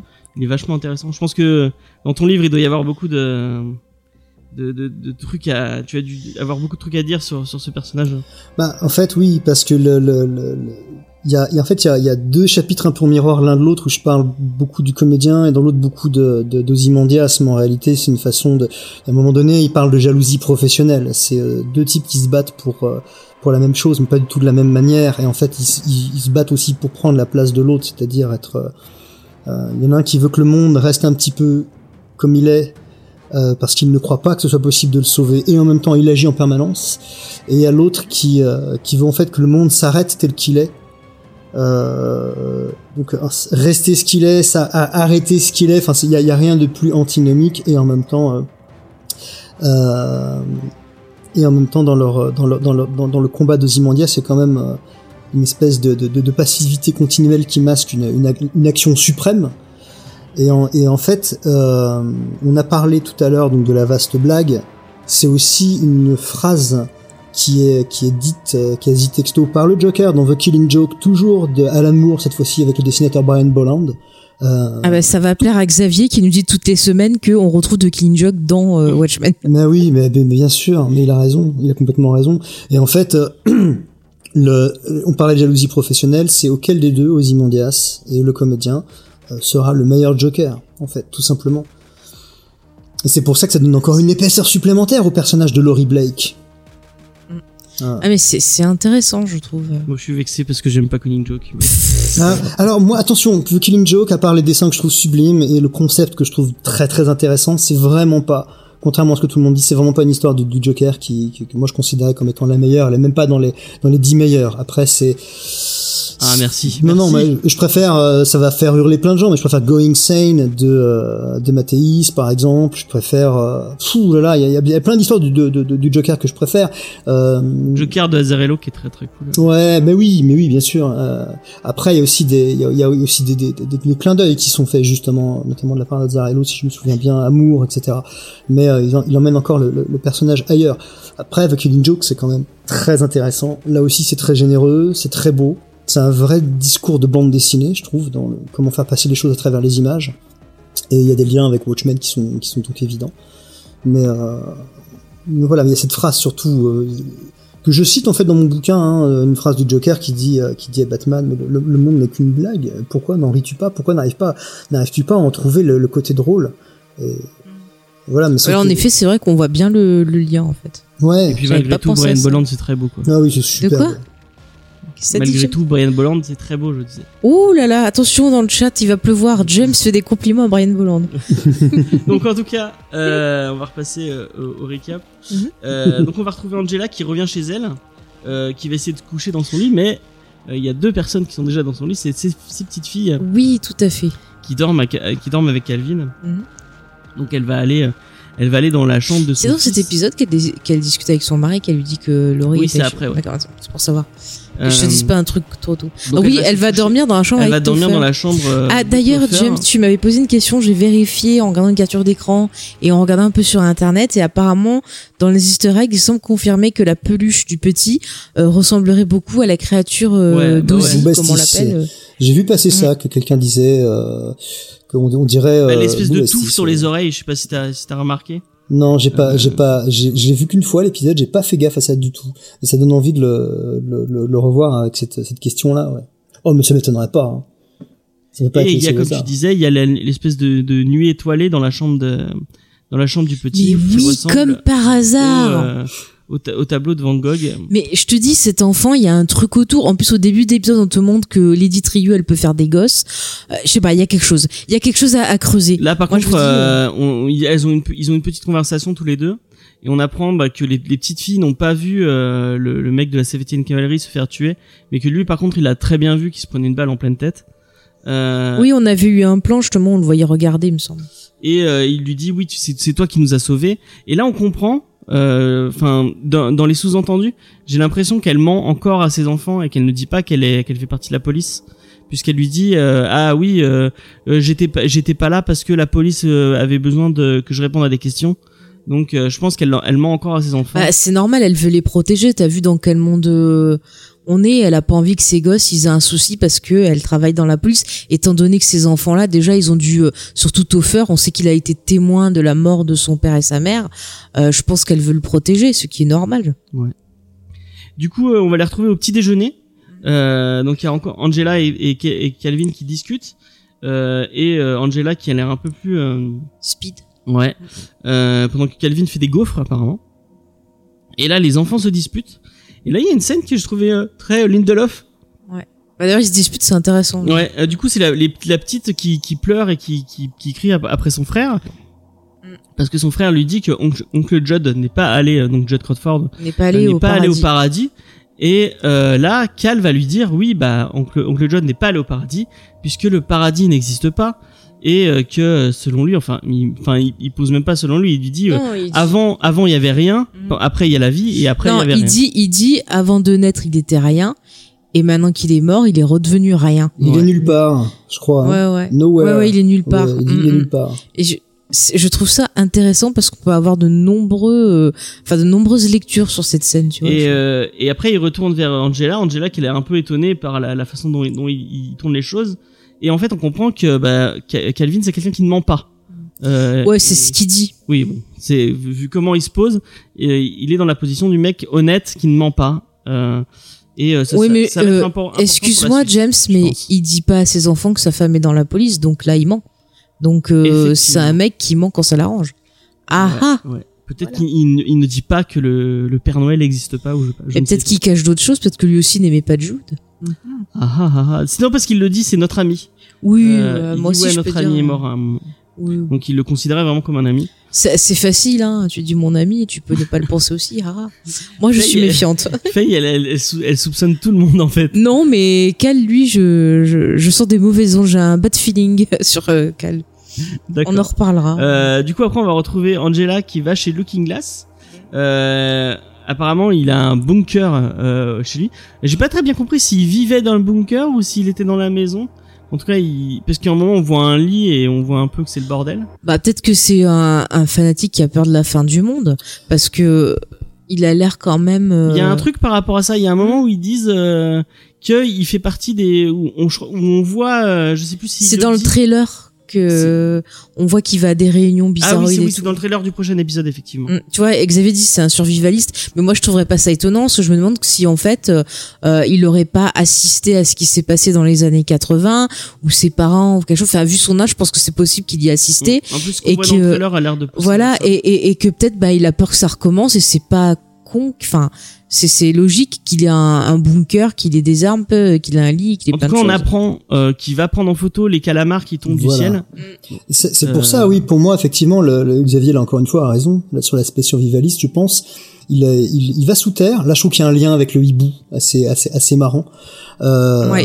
il, il- il va, il va sous terre pour se protéger et en même temps aussi pour pouvoir, pour avoir sa chambre noire dans laquelle il peut euh, développer les clichés qu'il a pris de ces, de ces squids qui tombent, qui tombent du ciel. Et donc, oui, il est là-dedans aussi pour se protéger de ce, de, de, de, de, de ces chutes-là et de l'arrivée éventuelle d'un extraterrestre. Mais ce que je trouvais étonnant, c'est qu'il fait des choses hors de la police. Et jusqu'à présent, on avait l'impression de voir un perso qui était euh, super corpo et tout. Et on voit qu'il mène ses propres enquêtes en dehors du prisme de la police et qui va aider Angela. Euh, alors après, on va voir s'il va là- la là, trahir ou pas, mais Angela va, on a l'impression tendre un les euh, cachets, euh, mm. les cachets de Will, les cachets rouges, et elle va lui demander à, à- qu'il demande à son ex, donc apparemment son ex a un laboratoire de d'analyse euh, de, enfin privé, non C'est ça, il est ouais, pas ouais, de la euh, police. en hein. dehors de la police. Mm. Il va lui dire mais tu pourrais faire ça, faire analyser par le- notre laboratoire à nous, ouais. mais elle veut pas que Laurie euh, le sache. Euh, et après, ils vont avoir une, cons- une, cons- une euh, Mais est-ce que c'est peut-être aussi qu'elle a un manque de confiance envers la police, étant donné les révélations qui ont été un choc pour elle? Peut-être qu'elle s'interroge en se disant, bah tiens, euh, je me suis peut-être trompée sur euh, Judd. Euh, bah peut-être que. Mais en euh, regardant, là, là, j'ai regardé l'épisode et du coup, je, comme je faisais, je tapais en même temps, je l'ai regardé en VF. Et euh, il y a une nuance dans le. bah, après, je sais pas si c'est la VF qui, qui, qui tire un peu euh, euh, trop loin, mais euh, euh, il, là, il dit euh, quand elle, elle va lui dire est-ce que euh, Judd était raciste, lui, il va lui répondre ah bah c'est un mec euh, en Oklahoma, donc un mec blanc en Oklahoma, Mhm. donc sous-entend que tous les mecs blancs en Oklahoma sont racistes. Là, elle lui montre le la l'habit du l'habit euh, du Ku Klan. Mhm. et euh, là il va il va lui dire est-ce que tu penses qu'il faisait partie de la 7 cavalerie? Et là elle elle sous-entend que oui et là il dit enfin en VF il a dit ah on a la même théorie et il va regarder le le- le- l'habit du clan et il va il va faire remarquer que l'habit du clan est un peu vieux et que son père était un homme de loi aussi donc peut-être c'était un, un souvenir de son père Ou Moi, alors il l'a repris en déjà. héritage aussi. hein. Euh, donc je j'ai je sais pas si je sais j'ai eu du mal à à, à, à voir ce que pense euh, euh, Alors, Looking Glass de ce... Il y a Xavier qui propose quelque chose d'intéressant. Il dit qu'il se protège du monde aussi avec son costume qui ne renvoie pas son image mais celle des autres. Est-ce que ça veut dire qu'il agit en fonction de l'image des autres? C'est plutôt euh, intéressant ce questionnement, je trouve. Très, en disant euh, même théorie, euh, euh, c'est peut-être une espèce de réflexe, oui. Dans, dans... Mm. Je trouve que cette perspective est intéressante aussi. Ouais. Moi après j'ai un peu du mal à lui faire confiance. Euh, je serais pas étonné qu'il informe certaines personnes au sein de la non, police. mais quoi, tu, ça. euh, Ah moi j'ai le complot peut-être Keane hein, parce que comme par hasard qui c'est qu'on voit plus tard euh, au commissariat? Eh ben c'est Keane Palpatine comme bah, on du l'appelle. coup, on va, Voilà. on va avancer. Euh, on va revoir Sister Night du coup en bah en costume cette fois. Elle part pour se débarrasser euh, se débarrasser du fauteuil. Euh, elle va jeter le sac qui où il y a le fauteuil roulant euh, qu'elle a découpé en plein de petits morceaux dans un camion poubelle. Et au moment où elle le jette euh, depuis un pont, elle va se retourner et là euh, c'est euh, le moment un peu what the fuck de l'épisode. Euh, Il y a un mec habillé tout en argenté, donc un espèce de super-héros tout, tout en argenté. On sait pas si c'est un super héros, c'est juste Ouais. un. C'est un mec habillé en argenté. en. Bah c'est peut-être Christian Grey, tu vois, il passait comme ça entre deux petits coups. euh. Il a un costume Silver là du coup. Non, on, on C'est voit peut-être effectivement un un, mec euh, en, genre en hentai avec des espèces de lunettes de ski ou je sais pas quoi, qui euh, donc tenue moulante papier alu. et qui euh, Qu'il a- je pense pas qu'il la suivait. Je pense que c'est vraiment un, un- une coïncidence Ouais, ou euh, comme, un, un miracle thermodynamique. Ouais. Euh, Bah, tout est lié, James. Rien n'est. on- et là, là, du coup, quand elle va le voir, elle va essayer de le poursuivre. Donc, il va y avoir une petite course poursuite entre les deux, entre les deux personnages. Et à ce moment-là, en fait, il a une ceinture avec des bouteilles euh, autour de, autour de, autour de la ceinture. Il va, il va en prendre deux. Il va s'asperger euh, avec ce, avec ces espèces de liquide bizarre. Il va enlever sa ceinture et, Et se il part glisser flotter. dans une, euh, dans une bouche d'égout. C'était peut-être de l'huile d'olive je ne sais pas. Mais ça glisse bien. ou de la vaseline. Mais moi pas. je me dis mais tu, tu glisses d'une comment il savait qu'il y avait il y avait quelque chose ça se trouve il y avait un, une pierre où il s'éc- il s'éclate la gueule dans la dans la dans la bouche d'égout Mais peut-être qu'ils avaient, qu'il avait prévu qu'il devrait passer par là, j'en sais rien. je sais pas ouais Oui, C'est- on- c'est- Qu'il a rembourré les fesses. cette scène elle est, elle est un peu incohérente enfin incohérente elle est un peu Mais c'est- là- Bah, trop, euh. c'est là qu'on voit justement, tu disais, c'est peut-être un super héros en tout cas, on va dire. C'est un, c'est un Un perso- c'est un vigilant. personnage costumé, ça c'est certain, euh, voilà, d- d- déjà d'un point de vue technique. Mais euh, moi je dirais un point, euh, je, le, je le rattacherais en tant que personnage costumé effectivement à tout ce qui est vigilant, etc.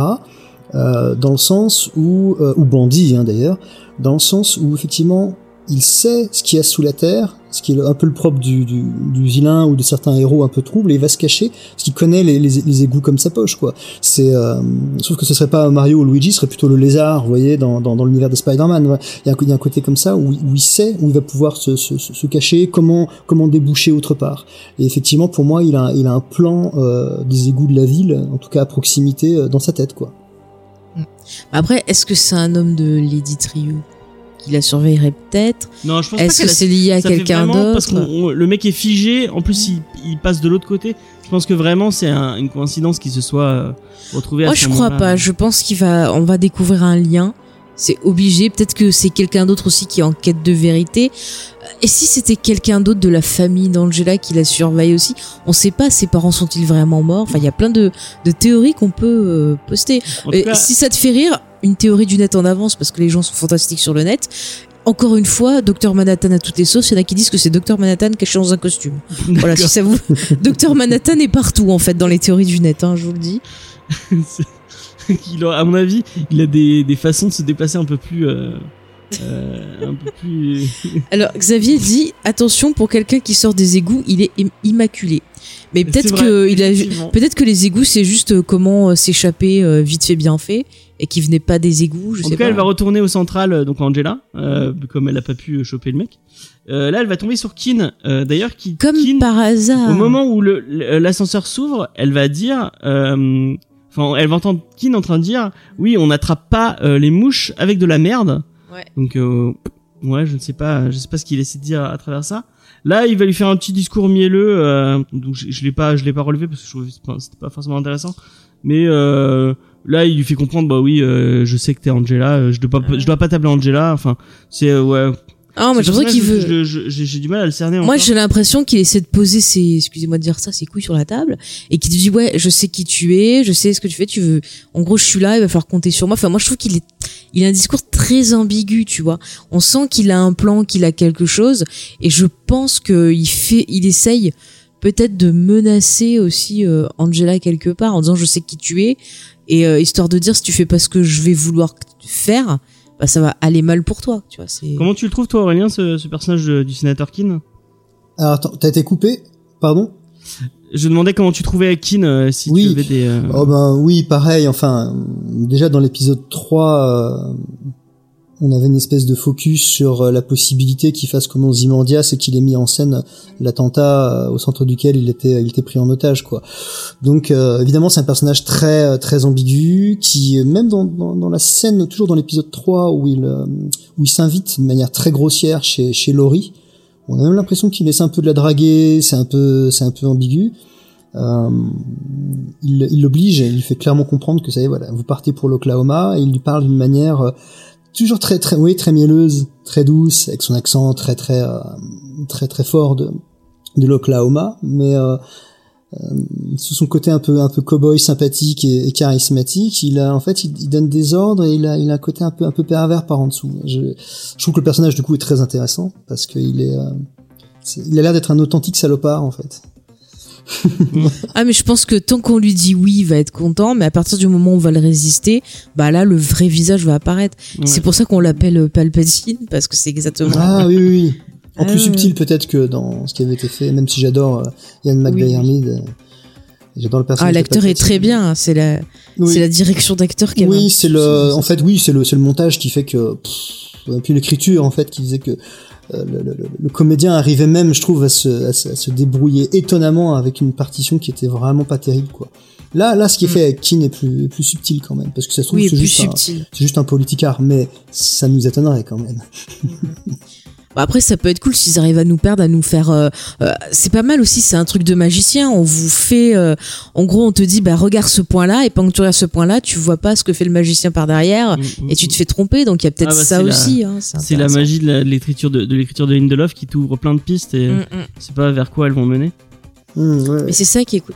Mais finalement, c'est pas la réponse qui est le plus important, c'est tout ce qu'on va en tirer autour. Ouais. Parce que voilà, on discute, on va avoir envie de découvrir certaines choses, on va, va peut-être voilà euh, faire des analyses, faire passer des bons moments ensemble, et au final, la réponse, elle aura peut-être pas trop d'importance au final. C'est le voyage qui est C'est le voyage que qui est la important. destination- Oui, on le dira jamais a- assez. On a, déjà, déjà beaucoup dit. Euh, du coup, là, Angela, elle va retrouver Red Scar et euh, Pirate Jenny. Euh, elle, va, le- elle, va, elle va montrer euh, les- les- la ceinture avec les bouteilles. Elle leur dit tiens, on va se faire une bonne petite salade, j'ai chopé de l'huile d'olive. Mais ils sont euh, on comprend que bah, si ça, si ça, si ça, si ça importe, importe pas la 7 de cavalerie ou euh, le meurtre de Judd, bah, on, on- euh, l'actualité est sur autre chose, donc ça. On, Mais, on bah, tu vois bien, regarde, le FBI, ils étaient fixés sur ça, les flics étaient fixés sur ça. euh, tu vois, c'est ce que je te disais, on veut vraiment trouver des boucs émissaires pour tout. Donc, euh, Mhm. dès qu'on a une bonne occasion, allez hop, la 7ème cavalerie. Et hein. on apprend que c'est Laurie qui a pris la place de Crawford. Euh, Ah, ce donc, qui est logique euh, aussi. hein, je trouve. Effectivement, elle est celle qui, qui, qui gère peut-être le commissariat. En tout cas, elle a pris son bureau. euh, Angela va aller la voir. Euh, elle va apprendre à Laurie bah, qu'on a relevé les empreintes dans sa voiture. Va lui faire ah, très bonne nouvelle pour votre voiture et tout. Ouais. C'est super drôle la scène entre les deux. J'aime bien avec ouais, le, le ton un peu enjoué. euh, de, de, de Laurie qui est, qui est très, très, très, très cool. Alors là, on, a apprend, on apprend un truc qui est très très intéressant selon moi, euh, puisque bah, tu, tu ne sais pas, mais on a une grosse théorie comme quoi euh, bah, Will et le, ju et le Hood Justice ne seraient peut-être la Mais même. d'ailleurs, j'en profite pour parler d'un easter egg qui va appuyer ton propos. Quand elle regarde l'arbre généalogique, l'enfant porte un costume qui est identique au costume qu'il y avait dans le film au début Oui, du premier vrai. épisode. C'est vrai. C'est vrai. Euh, du coup, là, on apprend euh, bah, qu'ils ont relevé les empreintes, qu'on trouvait les empreintes de sa famille, mais les empreintes d'un certain Pardon. Will Reeves. Euh, Excuse-moi, c'est le chat qui m'a fait rire. euh, donc, on apprend que Will Reeves était policier à New York, comme euh, bah, dans la dans la dans le bout de mini-série euh, de American Horror Story euh, qui était consacré Pas American à, Horror Story. à- Hero Ah, Story. Hero Story. J'ai dit j'ai dit héros. Ah, Moi, oui. j'ai entendu Aurore. hein. Ok, bon, moi je pensais héros en tout cas. Il y a le Haut de Justice qui disait qu'il a été qu'il était flic avant. Mais Euh, Laurie, elle a pas, elle a dit qu'elle le connaissait, il me semble. Non, elle a pas dit qu'elle le connaissait. Ah, il me semblait qu'elle sous-entendait qu'elle le connaissait non, dans non, la non, puisqu'en fait on dit qu'il a, qu'il a été euh, qu'il a été policier à New York dans les années 40-50 et qu'après il a disparu. On, on l'a jamais vu. Euh, donc euh, bah un peu comme le Haut de Justice. Euh, moi, moi je pense vraiment que c'est la même personne. Euh, Ouais, bah ça, ça confirme un peu nos, nos, nos différentes théories. Après, il y en a d'autres qui sont venus. euh, et là elle lui, elle lui dit euh, ah il- maintenant il doit avoir à peu près 100 ans. Mhm. Comment se déplacent les gens euh, qui sont centenaires en fauteuil, fauteuil roulant, roulant. Clin d'œil, clin d'œil. euh, J'ai vu les traces de fauteuil roulant. Ouais, ouais. Je sais ce que tu fais. Là, à ce moment-là, euh, Petey arrive et euh, il nous dit qu'il y a du nouveau sur la voiture. Et elle fait Oh, une deuxième nouvelle Deuxième nouvelle très enjouée. Euh, mais cette scène, elle est vraiment très intéressante. Mhm. Et moi, je suis content qu'on on parle un peu plus de, de, de ma, théorie sur. euh, J'ai hâte d'en voir plus de American Hero Story. Mhm. Hero Euh, Story. Hero Story, parce que je dis J'entends. Horror Story à chaque fois. Hero Story. Que Et alors, du coup, cette, quelle était la deuxième nouvelle avant que. Bah, pas on, on l'apprend, on l'apprend après, puisqu'en fait, on, on va les voir, euh, on va les voir tous les trois en voiture. Euh, du coup, là, euh, Laurie, euh, elle, elle va lui parler des miracles thermodynamiques, puisqu'elle parle de liens entre, tout- entre, entre toutes les coïncidences qu'on a vues pour l'instant. Et elle dit que son ex, quand il ne s'intéressait pas, euh, je sais plus ce qu'elle dit, euh, elle parle de, de quarks. Oui. Elle, quand il ne s'intéresse pas à quarks, il parlait beaucoup de ça. Ouais. Donc en fait, elle parle de, elle parle de Manhattan, clairement. Euh, Mais après, elle lui traduit genre tout est lié et tout ouais, ça. voilà, ouais. Et là, on retrouve une autre référence à Lost, je trouve, vous allez me dire si vous êtes d'accord, où c'est pareil, dans Lost, on voyait euh, les personnages, il y avait toujours un lien entre eux, et au final, on a l'impression que tout était Oui. lié, donc c'est très, euh, très Lindoff. Et là, on apprend que Laurie est allée chez, chez- elle est allée chez Angela, qu'elle a discuté avec Cal, ce qu'il ne lui avait pas dit.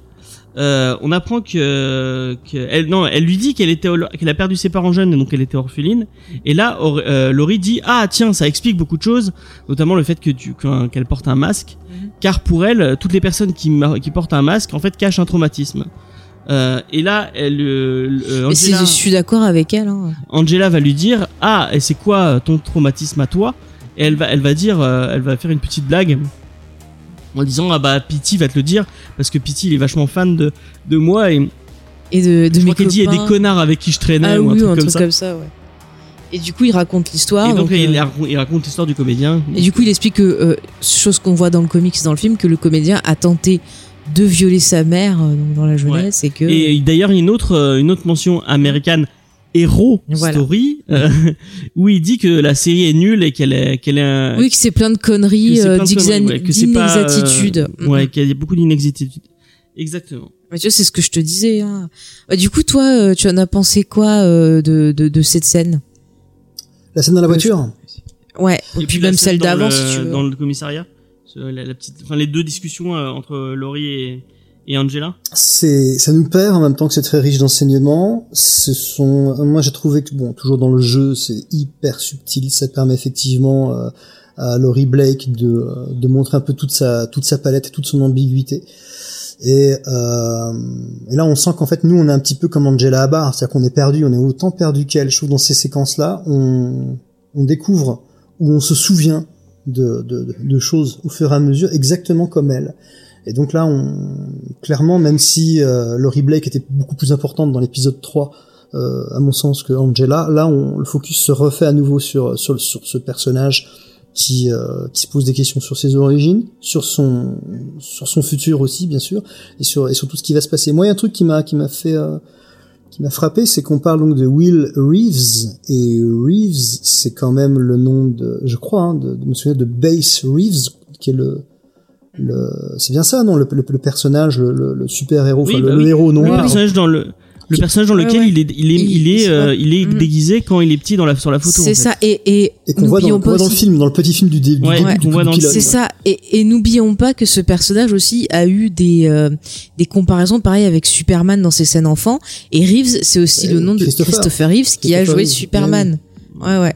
Donc c'est c'est quand même intéressant ce Superman. rapport avec Superman. hein. Ouais. Mm, mm. On va en reparler dans les théories, mais euh, vas-y James si tu veux Donc là, ils, on a, ils- en fait, ils arrivent à l'hor- à l'horloge du millénaire.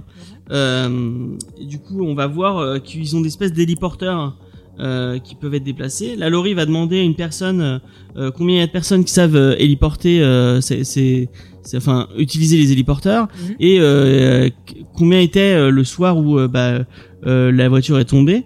Et à ce moment-là, euh, il y a euh, la, la fille de Lady Trieux, maintenant qu'on on sait que c'est la fille de Lady Trieux, euh, qui va arriver, qu'on apprend qu'elle s'appelle Biane. Bien, ouais. Euh, et elle dit euh, que Lady Trieux, euh, qui normalement ne reçoit jamais personne, Mm. là va recevoir euh, Angela et euh, Et Laurie, mais que elle. et Laurie et pas oui pas Pity parce que Mhm. euh, les hommes ne sont pas euh, autorisés Ouais. euh, à l'endroit où euh, où elle va les amener donc dans, Mhm. dans le terrarium le vivarium ou le terrarium je sais plus Et là où elle l'amène d'ailleurs, ce qui est très intéressant au niveau des Easter eggs, il y a des comparaisons, ça ressemble beaucoup en fait à la station euh, de Ozzy qu'on voyait à la fin du, euh, du comics et dans le film. Oui. C'est le même style de dôme et tout. Et autre point intéressant que j'ai envie d'attirer euh, maintenant tout de suite comme ça, ça sera bon pour les théories, c'est que euh, Lady Trieux, euh, on avait déjà dit qu'elle faisait une fixation sur une, enfin qu'elle parlait, euh, était rattachée à une une guerrière vietnamienne. Et en fait, un des symboles de cette guerrienne, c'est l'éléphant. Et on retrouve l'éléphant dans le logo de Lady Trieux, dans la forme du, dans la forme de de, de l'éléphant, enfin du visage de l'éléphant dans le logo. Et on retrouve des éléphants un peu partout dans le décor. Ouais. Donc c'est quand même assez intéressant et je trouve que là on a un beau miroir avec euh, Ozymandias parce que lui c'était une obsession pour Alexandre le Grand et elle c'est à l'aide d'être aussi une obsession pour un autre Là, il y a un personnage. truc qui est très intéressant, euh, qui est dit par Biam, c'est qu'elle parle de l'horloge du millénium. Enfin, à chaque fois que je dis l'horloge du millénium, ça me fait penser à. Yu-Gi-Oh! moi, Oui. avec les, les objets du millénium. Euh, et elle dit que, que c'est quasi que donc que l'horloge est quasi indestructible, euh, contrairement aux sept, aux sept merveilles du monde. Mhm. Enfin, je crois qu'elle parle du colosse de Rhodes et d'un autre truc, donc qui s'est fait engloutir ou qui euh, Oui, qui- ah bah Alexandria, la, la, la, la Ouais, bibliothèque d'Alexandrie, ouais, euh, donc qui ont été détruits. Mm, mm. Elle Et elle que dit ça, que ça a été on crée une nouvelle merveille. Ouais, et euh, donc ouais, donc Laurie dit ah oui c'est la huitième, enfin une autre, une, je sais plus huitième merveille du monde. Et elle dit ah non non c'est la première merveille du nouveau monde. Mm, mm. Et elle dit euh, qu'elle est capable de résister à tout, sauf aux attaques nucléaires. Donc Bah, moi je ce que je comprends un peu c'est elle est capable de résister, de résister à tout, sauf à Manhattan, parce que si Manhattan débarque à mon avis il, claque des doigts et euh, Hmm. il la détruit comme Bah, il du veut. coup, c'est très con d'avoir fait ça euh, parce que ce truc qu'il faut vraiment défendre, ça défend pas quoi. Ouais. En tout cas, euh, c'est intéressant. Je trouve ça intéressant cette fin. Mm. Qu'il le place là, je trouve que c'est pas gratuit. Il y a, je Ouais, pense ouais. qu'il y a un. Et puis Il y a y, un autre point intéressant, c'est quand ils arrivent euh, à rencontrer Edith Rieu, on voit qu'elle a une statue d'Ozymandias, Ouais, mais, ça, mais Ozymandias vieux. tu bah, vas- c'est dans tu, direct, Tu, euh. tu, tu vas un peu plus vite euh, Bah euh, par rapport à, à mon, à mon recap, euh, Désolé James. à mon résumé. Euh, donc là, on va voir Lady Trieux. Euh, on, elle va lui leur demander euh, Ah, mais vous pensez que mes héliporteurs ont servi à un vol? Euh, Là, euh, Laurie va expliquer ce qui s'est passé. Euh, euh, et là, il va y avoir une scène assez marrante. Mm. Euh, Puisqu'en fait, euh, dans la conversation, Laurie dit que Angela vient de du Vietnam. vient du Vietnam et euh, là Lady Trieux va dire ah il y a un poème que je enfin non un proverbe que je connais du Vietnam et là elle va dire un truc en vietnamien et elle va lui dire que son grand-père demande si elle a encore ses cachets et là euh, Angela va répondre ah moi je connais un autre un autre proverbe c'est Va te faire euh, foutre avec que tes son grand-père de euh, que son grand non elle dit Elle dit euh, s'il veut se cacher, il a qu'à venir non, les demander dit, ou un truc dites comme à ce ça. vieil enfoiré Ah, de demander lui-même Ouais ouais. et là euh, Lady Trieux dit Ah, ah, c'est je magnifique. connaissais pas ce poème c'est très joli Oh, c'est super beau, j'adore. Et là, à ce moment-là, effectivement, Laurie va arriver en- euh, et dire, enfin, elle, elle est déjà là, mais elle va dire, ah, mais c'est bizarre votre statue. Vous avez une statue d'Ozymandias. Là, on va voir une statue d'Ozymandias. Effectivement, c'est euh, Jeremy Irons, donc euh, âgé comme on le voit dans la, Mm, mm. Comme on le voit dans, dans les, dans les parties où on l'a vu dans la série. Mhm. Et elle dit ah mais euh, et elle dit oui euh, je l'ai mis âgé parce que euh, dans dans ma culture au Vietnam on euh, on, on merde on respecte les aînés ou un truc comme ça. Et là Laurie va lui dire oui mais là on est en Amérique et là il est vraiment moche. Pardon. Il looks Ouais, like super beau shit, cette scène. il dit. Ouais, ouais. oui voilà exactement. Ouais, ouais. Non mais c'est quand même intéressant qu'elle ait une statue de, de lui. Enfin, en plus avec tout le, le tu vois tout, tout le reste autour, le côté comme tu l'as dit, James, ce côté où elle parle voilà de, de choses un peu de mythologie avec les merveilles, euh, que qu'on ait ce côté ouais, ce rapport avec des, un personnage euh, historique. euh, Enfin, c'est quand même bizarre cette relation, je trouve. Et là, on va arriver à l'ép- le, le moment que, que j'attendais beaucoup. J'attends toujours dans, dans l'épisode, puisque ça fait quatre épisodes et à quatre fois, il y avait un petit moment autour d'Ozymandias qui, qui était un peu le moment de respiration un- Mhm. un- avec euh, avec encore plus de questionnements autour de, de Ozymandias. Il est arrivé, il, il, il est à ce moment-là, puisque au moment où on va voir un zoom sur la statue, on va voir Ozymandias Mhm. qui est Un bel euh, dans une espèce quoi. de marais, euh, sous une espèce de lac. C'est oh, Ouais, c'est assez dégueulasse. Cette scène est assez c'est dégueulasse. what the Et fuck. en fait, il a une espèce de, de piège à crabe. On dirait vraiment des pièges à crabe. Il est sur une, une, une, euh, on dirait un filet il plutôt. est- non, il est sur une barque. Et en fait, il tire des pièges à crabe. Il ouvre des pièges à crabe. Dans les pièges à crabe, Il y a des il bébés. y a des bébés. Enfin, plutôt des embryons, en fait. Enfin, des, des, ils sont pas Ouais, de développer, les des fœtus, ouais, pas voilà. bien développés. Et en Mhm. fait, il, il- on va, on, on va le voir prendre les, les fœtus. Et puis trier, quand ils pèsent pas, Il les le sexe. euh, Il regarde le sexe. Et quand Ouais. le sexe lui plaît pas, il les jette à l'eau. Ouais, ouais. Il va en récupérer deux. Et là, c'est horrible parce qu'il ouais, rentre chez lui, il les passe au micro-ondes, et nous, on les entend, mais hurler Ah, parce qu'ils grandissent. il va les mettre euh, dans une machine euh, un peu bizarre. Moi, tu peux dire que c'est un micro-ondes, hein. Ouais, je sais pas si c'est un micro, mais en tout cas, il les met dans une Ah bah machine. si, il y a une sonnerie et tout, attends. Euh, et là, euh, il lance la machine. Euh, et là, on va entendre des, vraiment des bruits assez dégueulasses. Bah, et- c'est simple, c'est parce qu'ils sont en train de grandir. Ils donc quand tu grandis, des fois ça fait mal. En plus là en accéléré, euh, les bébés et tout ça, même après quand ils grandissent, au fur et on les entend horrible. crier. Surtout, on les entend crier. Mmh. Lui, il se met un peu de musique pour un peu couvrir le, le son des bébés qui crient. Et d'ailleurs, il y a un Ouais, truc ouais. qui était intéressant, c'est qu'autour de la machine, il y a des, euh, il y a, y a des landaux, il y a des trucs de bébés. Donc c'est un peu, c'est un peu euh, comme si à, à- Bah, à un moment il avait début, peut-être pas euh, cette machine et il avait dû les, les, les faire. C'est c'est peut-être lui qui l'a faite parce qu'il en avait marre de s'occuper des gosses, quoi. Donc, euh, Je ne sais pas, je ne Mm. sais pas. Euh, donc, euh, qu'est-ce que j'étais en train de dire suis Et du coup, ça les fait grandir et on voit qu'il a donc euh, Oui, récupéré fait les- de nouveaux, euh, ben, de nouveaux. euh, Ouais, et clones. là, du coup là, il, il lui fait un petit discours. Il leur dit oui, je suis votre maître, nanana, nanana. il les habille, Euh, il les nettoie. il les habille, il, il leur parle, il Mhm. leur dit bon pour l'instant vous pouvez pas parler, mais vous pouvez me comprendre. Euh, je Par suis contre, ce qui est maître, intéressant- mais je ne suis pas votre créateur. Ouais. Il y a un truc qui est très intéressant. Mais attends, et ce qui est intéressant, c'est qu'il est pas dans son château, puisqu'après Ouais. on voit qu'il les ramène à oui, son il les ramène au manoir après. Donc, est-ce que la machine est à lui ou est-ce que euh, il est Ah, dans pas. un endroit où il faut pas, pas con, ça. être, euh, tu vois C'est pas con. Euh, en tout cas, il y a un truc qui est très intéressant puisqu'il dit euh, je suis votre maître, je suis votre maître mais pas votre créateur Ouais. parce que moi, je ne vous aurais jamais fait connaître le fardeau de la vie à des Mhm. créatures aussi consternantes Mm, car vous n'avez aucune raison d'être à part le fait de me servir. mm, mm. Euh, Bah du coup là, tu vois, ça renvoie à ce qu'on disait avec euh, la fin du comics où Manhattan disait que il voulait créer la vie.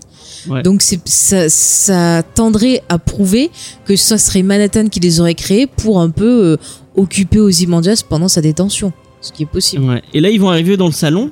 Et en fait, on va voir une vingtaine de clones qui se sont fait buter euh, donc par Ozymandias a priori, puisqu'il dit oui, j'ai une nuit un peu agitée. Mais on sait qu'il y avait euh, qu'il avait envoyé la lettre euh, au gars l'épisode d'avant. Alors est-ce qu'ils se sont battus et ils se sont servis des clones comme bouclier humain Euh, Est-ce que c'est un coup de, de, de sang moi, ou je quoi pense vraiment que bah, il y, a un- y a une phrase qui va dire qui va qui va corroborer ce que je pense. Mhm. Euh, en fait, on va les, on va on va switcher de scène et on va les voir donc les deux qui en fait qui balancent les cadavres avec une espèce de catapulte géante. Ouais, mais attends, t'as oublié juste avant, c'est qu'on voit quand même un gâteau avec quatre et on comprend qu'en fait c'est- bien ce qu'on pensait. C'est ça là fait qu'il le quatre dit, ans. excuse-moi. Ah, c'est là tu qu'il vas, le tu dit, pardon. tu vas trouver. Excuse-moi. Euh, donc euh, on, on- donc il balance les avec les catapultes les euh, les cadavres. Mhm. Et là, à ce moment-là, il dit, euh, ça fait que ça fait quatre ans qu'il est là.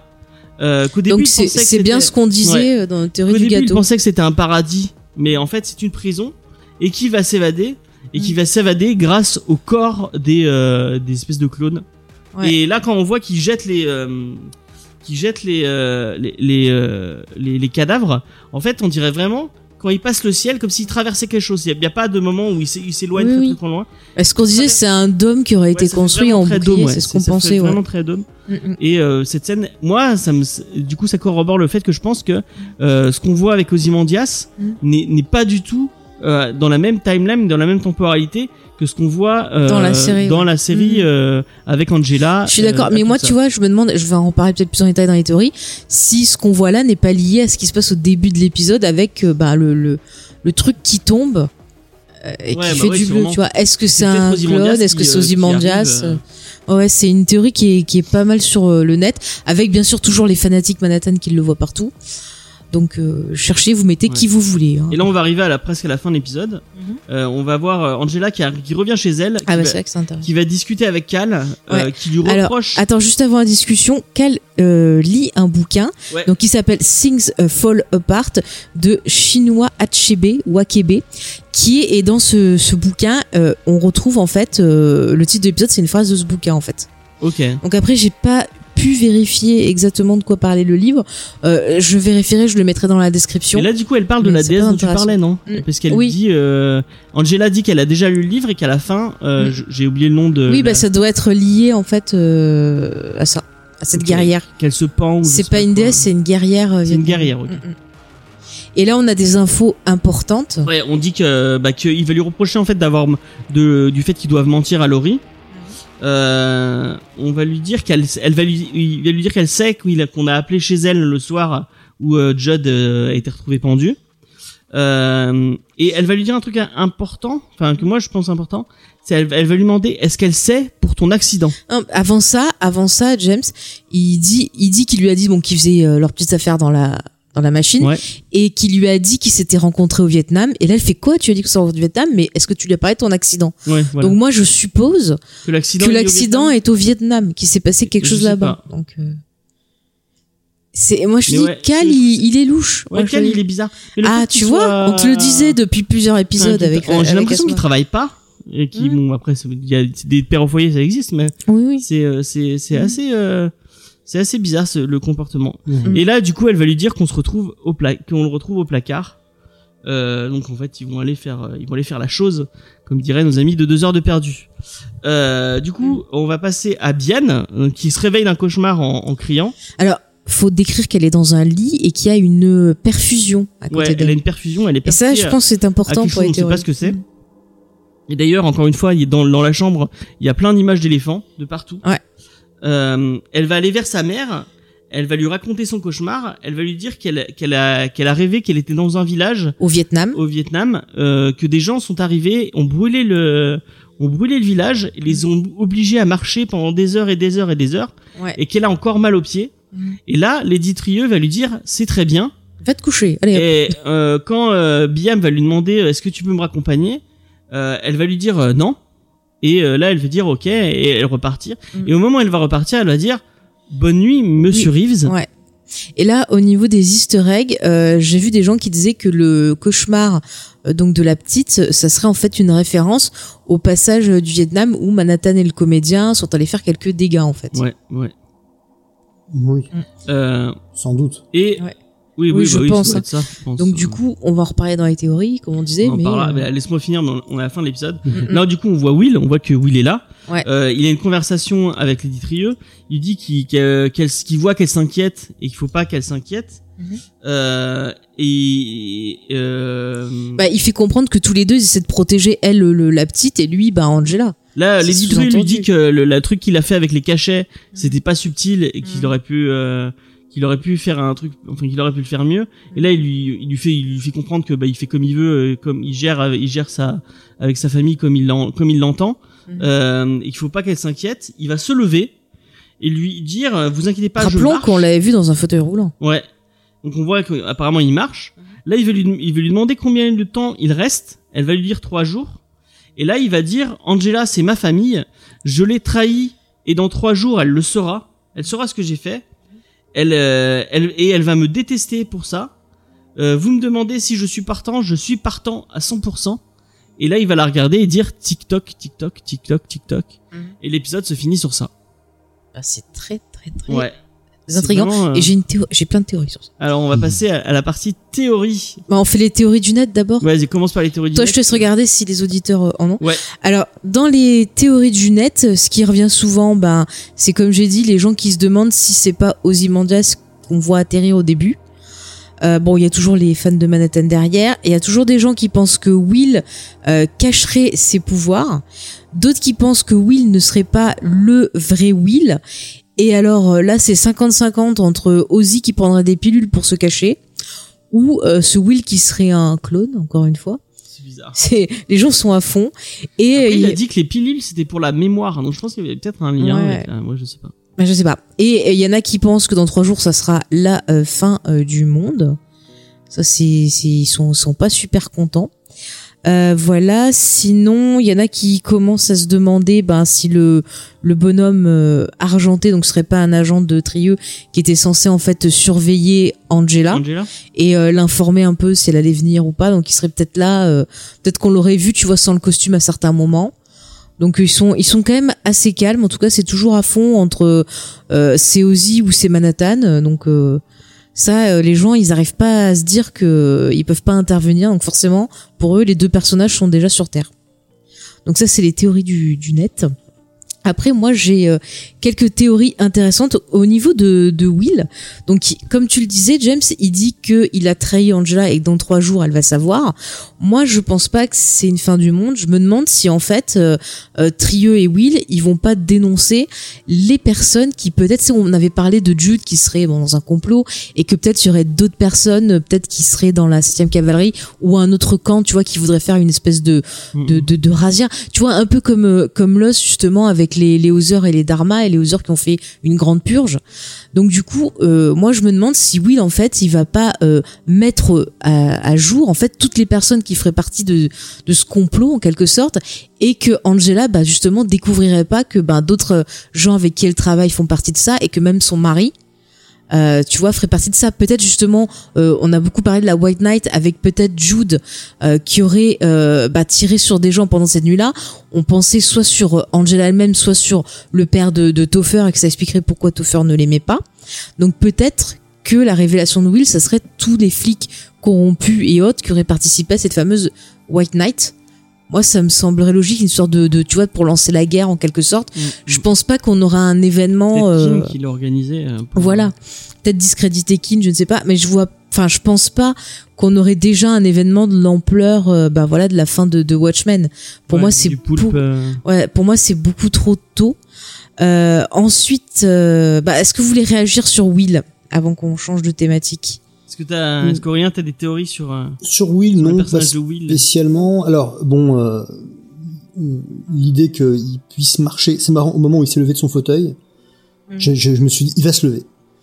Et j'ai pas, j'ai pas mis ça en relation directement avec Lady True. Je me suis dit que, euh, en fait, depuis le début, il faisait semblant de, de, de, de, de, de, de pas savoir marcher. Et c'est, c'est, c'est exactement comme, euh, comme, comme Clark Kent qui fait semblant de, de, de devoir porter des lunettes. Euh, pour, et ça, ça, ça accréditerait la théorie d'un, pas forcément d'un pouvoir, mais en tous les cas de, du type qui se cache derrière une apparence très, euh, très, euh, très fragile. Après, je me suis dit qu'effectivement, ça pouvait être les pilules qui l'aidaient à marcher, que peut-être qu'au bout d'un moment, Ouais. l'effet va s'estomper.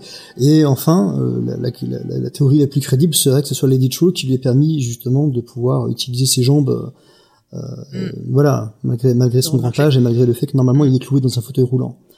Ça, Après, on peut voir un rapport à Lost aussi avec Lille qui rend ses jambes euh, Ah oui, bah, à Locke parce que elle en bah fait, oui. voilà, elle fait de lui son outil. Peut-être que Will est l'outil de, de Lady Trieux. Ça, ça pourrait être aussi Et une puis un. Reeves en, euh, en fauteuil roulant. Et qui serait, oui, c'est. Ah oui, mon Dieu, mais oui, bien sûr, Ouais, ouais. Christopher Reeve à nouveau, Mm, euh, qui- avec après son accident de cheval, oui. oui. Mm, mm. Après, au niveau de, de Lady Trieux, c'est quand même un personnage qui est très énigmatique. Euh, et vrai, je vous le disais, moi, je trouve qu'on a, on, on a un rapport quand même, enfin, de miroir entre elle et Ozzy. Moi, au départ, je me demandais si elle n'était pas contre lui, mais là, maintenant, je commence à me demander si quelque part, elle serait pas avec lui parce que elle aurait peut-être des raisons d'être contre le docteur Manhattan, parce que si on en croit le, le rêve de la petite et ce qu'elle raconte au Vietnam, si la petite serait, comme on en a parlé, euh, peut-être un clone d'elle-même ou un clone de sa De mère, sa de sa propre mère, euh, bah ça pourrait être une raison pour laquelle eh bah, elle pourrait ne pas euh, bah, apprécier Manhattan et pourrait aider Ozymandias. Ça c'est c'est c'est plutôt intéressant. James, tu veux C'est dire vrai que je l'ai pas, on l'a pas mentionné, mais euh, Captain Cave le dit. Mm. Le montage sous-entend que Ozzy est sur la lune. Je Ouais. sais pas si c'est une fausse piste ou si ouais, c'est euh, Mm. si c'est on- il est sur la lune, mais pourquoi pas. Hein. Ouais, ça, pour- ça pourrait Ça être pourrait très, être possible, euh, ouais. ça pourrait être intéressant. Après, au niveau de la petite, euh, on en parlait. Peut-être que justement, elle est beaucoup plus âgée que l'âge qu'on voit, là, que- qu'on voit quoi. Parce qu'on voit que justement, c'est Xavier disait le Quelque chose de cathéter. très intéressant sur le personnage de Bian, Mhm. donc la petite de, qui est censée être la fille de Lady Trieux, c'est que euh, Mm. quelqu'un qui a le moyen de, de créer un clone euh, comme ça, presque en claquant des doigts, euh, des moyens financiers et des moyens euh, scientifiques et technologiques extraordinaires. Euh, quelqu'un qui est capable de faire tout ça et qui, qui produit un, enfin qui, qui, qui a un enfant. Alors il n'y a, pas de père, on voit bien que le- donc le- les hommes sont, sont, sont, écartés, etc. Après moi je n'ai aucune connaissance de la culture vietnamienne, donc je sais pas du tout comment comment ça se passe entre les en- entre les femmes dans les dans, les- dans les discussions importantes, etc. Ceci dit, Bian, elle porte de grosses lunettes, de sacrées grosses lunettes. Là aussi, ça peut être Oui. une- un leurre, alors qu'en fait, elle voit, elle voit parfaitement. Mais le seul moment où elle a pas ses lunettes, c'est quand elle est couchée et qu'elle est avec son, sa, perfusion. Euh, et encore, je sais même pas si elle met pas ses, ses lunettes à un moment ou à un autre, mais en tous les cas, Si elle les met. euh, Elle les elle met, les met, elle oui, les met d'accord, elle les met en se levant, elle c'est ça. Donc, Ouais. pourquoi elle, elle, elle, elle ne corrigerait pas la vue de, de, de son enfant? Et ça, pour moi, ça accrédite encore plus l'idée qu'en fait, c'est un clone de sa mère. Il faudrait voir quel est l'âge de l'actrice qui joue euh, Lady Trieux, mais je pense que euh, ce serait plus effectivement la mère qui aurait assisté à, à vraiment aux exactions au Vietnam de, de Blake et de, et de Dr Manhattan, plutôt que euh, plutôt que. Alors déjà, ça peut pas être Bian parce qu'elle était pas née, et Lady Trieux elle-même, elle me semble être euh, un peu jeune, Ouais, elle elle a aurait dû l'air être un jeune, bébé, quoi. hein. Après, euh, est-ce qu'elle peut elle aussi euh, Être plus âgée qu'on le pense. Ouais, Oui, ouais, exactement. ça pourrait être intéressant. Je, je trouve qu'il y, y a quelque chose. Palpatine et ses clones, hein. mais, mais, mais totalement, oui, dans le, dans le légende. ouais. Mais aussi, les lunettes. On a encore un autre rapport à Superman. Est-ce que les lunettes, ça serait pour cacher justement cette Oui, identité de clone? C'est quand même pas anodin. Je trouve que, que ça fait plusieurs épisodes qu'on nous parle de Superman. Il y a vraiment quelque chose derrière.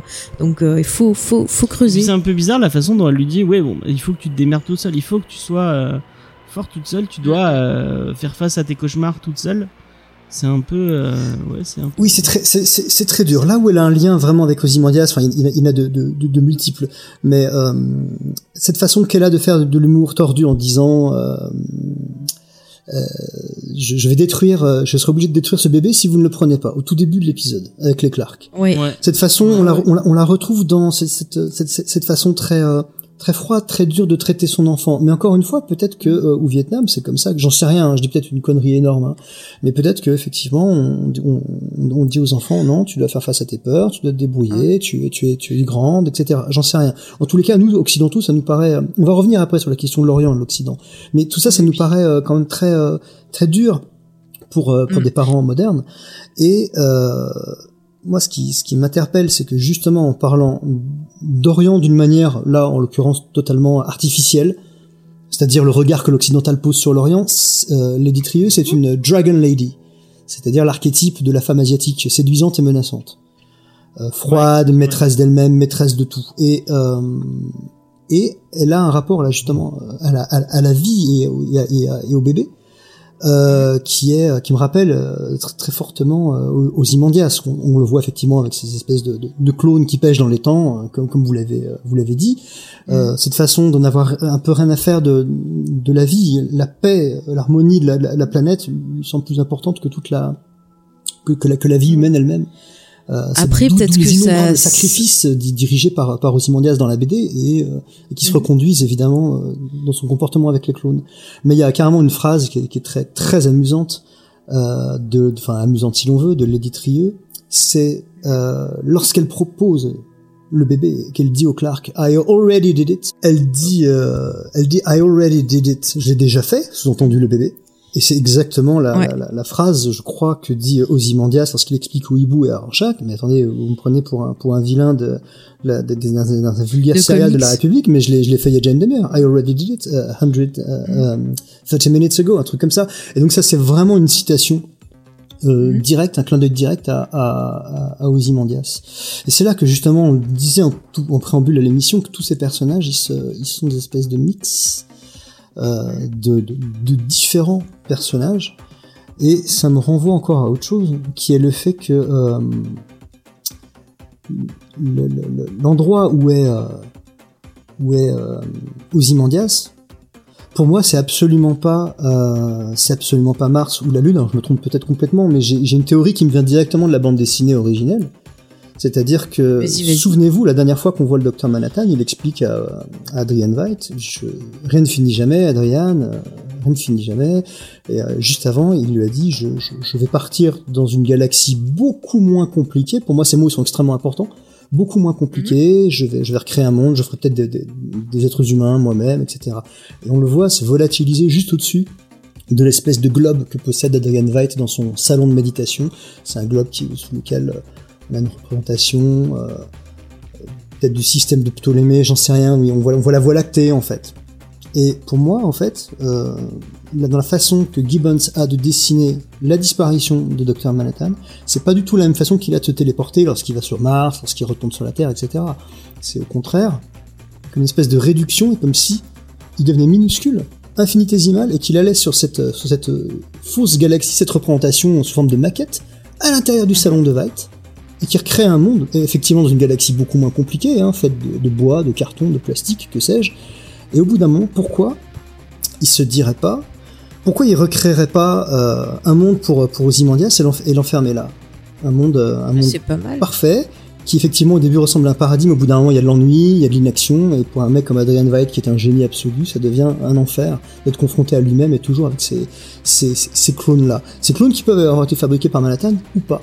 Et donc en fait c'est là, c'est, là que tout est, euh, tout est assez, tout est assez bizarre. Peut-être qu'en fait Ozymandias il est euh, chez Ditrieux, même on n'en sait rien. Enfin, je, puisque, puisqu'elle a récupéré son empire, elle a peut-être récupéré ce qui se passe aussi dans le, dans la, la forteresse euh, que, que, que possède Ozymandias au pôle Nord, enfin, Ouais. au pôle Sud, pardon. Mais ça se trouve peut-être qu'on croit que c'est euh, Ozzy depuis, enfin que c'est euh, Manhattan qui le met prisonnier depuis le début, mais effectivement ça peut très bien être euh, les Ditrieux. Et là je Il est repense. dans l'horloge du Ouais, millénaire. Oui. mais tu sais là je ouais, moi j'ai repense pensé à qu'il un était dans truc, l'horloge en euh, fait, et que- et que- et qu'elle ouais, le je sait sûrement, à- et peut-être qu'elle aimerait pouvoir le récupérer aussi, et que pour pouvoir le, effectivement peut-être qu'elle a intérêt à le retrouver, j'en sais rien, mais et qu'elle elle a besoin de Manhattan pour ça. Enfin, il y y, a une confrontation dans l'air, c'est-à-dire qu'il y a cette idée que ils ont, ils se craignent les uns les autres, mais ils ont besoin les uns des autres pour arriver à quelque chose. Et effectivement, l'idée de réussir à, à, à passer au-delà de cette euh, cette espèce d'atmosphère artificielle, cette espèce de dôme qu'il y a au-dessus d'Ozymandias dans euh, dans sa timeline, c'est peut-être tout simplement effectivement euh,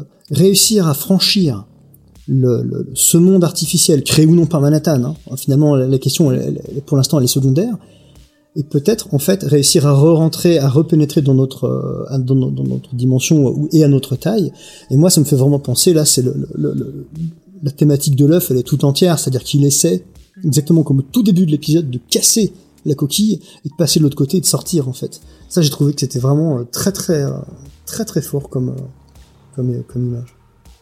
Mm. Non mais c'est intéressant. Moi ça me rappelle un autre truc lié à Lost, c'est qu'à un moment il parlait souvent de des gens en fait sur l'île qui seraient en gros prisonniers comme dans une boule à neige. Oui, Et du coup, bah, boule à neige, ça fait comme un dôme. Et c'est vrai qu'on pourrait avoir le, la même imagerie aussi ben, pour, euh, pour Ozymandias. Donc peut-être que, comme tu dis, il est peut-être pas sur une autre planète, mais peut-être qu'il est enfermé dans un espace plus petit, ouais. Et réduit à une taille, la- une boule de neige. La boule à neige, c'est aussi euh, celle que possède Laurie quand elle est enfant et qu'elle euh, qu'elle casse, ça. je crois, dans mon souvenir, et qui, Oui. est, qui est souvent mise en, en, en parallèle avec les constructions que fait euh, John Osterman, Manhattan, sur, euh, sur Mars. C'est ça. Et puis, attends, James, je Et on finis est de dans dire- l'imagerie de, Ah, juste, on est dans l'imagerie de Superman. Mhm. On pense à Kandar, euh, ouais, la ville, euh, complètement Oui, Superman à aussi, euh, complètement. Ouais, ouais, ouais, ouais, la complètement. ville euh, miniature qui est enfermée dans- sous une espèce de dôme en plus. euh, Ouais, ouais. euh, Ouais, mais c'est intéressant. Et- euh, Et du coup, dans le, côté aussi, euh, les masques et puis le- les vraisemblances, les tableaux et autres, euh, je me dis, vu que Lady Trio, on a vu qu'elle avait créé un bébé, qu'elle avait peut-être un clone d'elle-même, euh, bah, qu'est-ce qui nous prouve qu'elle n'a pas disposé d'autres clones autour de personnes bah, qui l'intéresseraient qui la surveillaient? Et si, non mais, si t'imagines, si en fait aussi une des trahisons de Will, ça serait pas que toute la vie d'Angela est fausse et que peut-être son mari, bah, c'est pas son vrai mari que ses gosses, c'est de passer, et que tout ce qu'on croit, elle croit, elle c'est faux, tu vois. Et je trouve qu'il y a un côté très. La euh, Truman Show, un peu. Ah, Hein. À la Truman Show. La Ouais. Non, euh, je pensais aussi à un côté un peu aussi à un côté Matrix parce que quand je vois euh, le perso de Lady Trieux, enfin pas forcément Matrix mais très euh, univers des sœurs Wachowski, euh, elle m'a fait énormément penser oui à Matrix mais aussi un peu à des à la partie futuriste de Claude Atlas où il y a ce côté très épuré, enfin des persos tu vois avec des costumes un peu de ce type-là. Donc je trouve que ça fait ouais très SF et je serais pas étonnée justement qu'il y ait cette euh, perte peut-être de réalité pour Angela et qu'il va découvrir que tout ce en quoi elle croit, et ben c'est faux.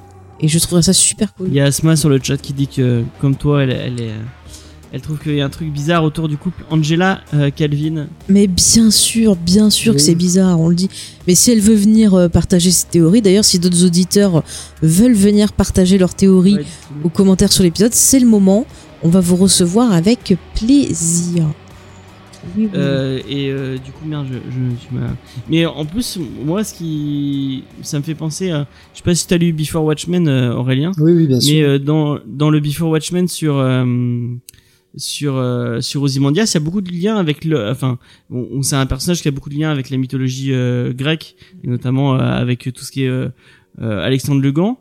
Mais moi j'ai vu un peu un, un faudrait que je le relise mais je voyais un peu un lien avec l'Orient, il y avait vraiment un trait. Bah déjà dans le, le, le dessin de de Jay Ali qui fait très euh, qui fait très oriental. On, on, on sent un peu ce, ce, ce, lien aussi un peu avec le avec le personnage de d'Ozymandias du coup le lien entre Lady Trieux, donc euh, le Vietnam et euh, et euh, et, et Ozymandias, ce serait peut-être pas déconnant.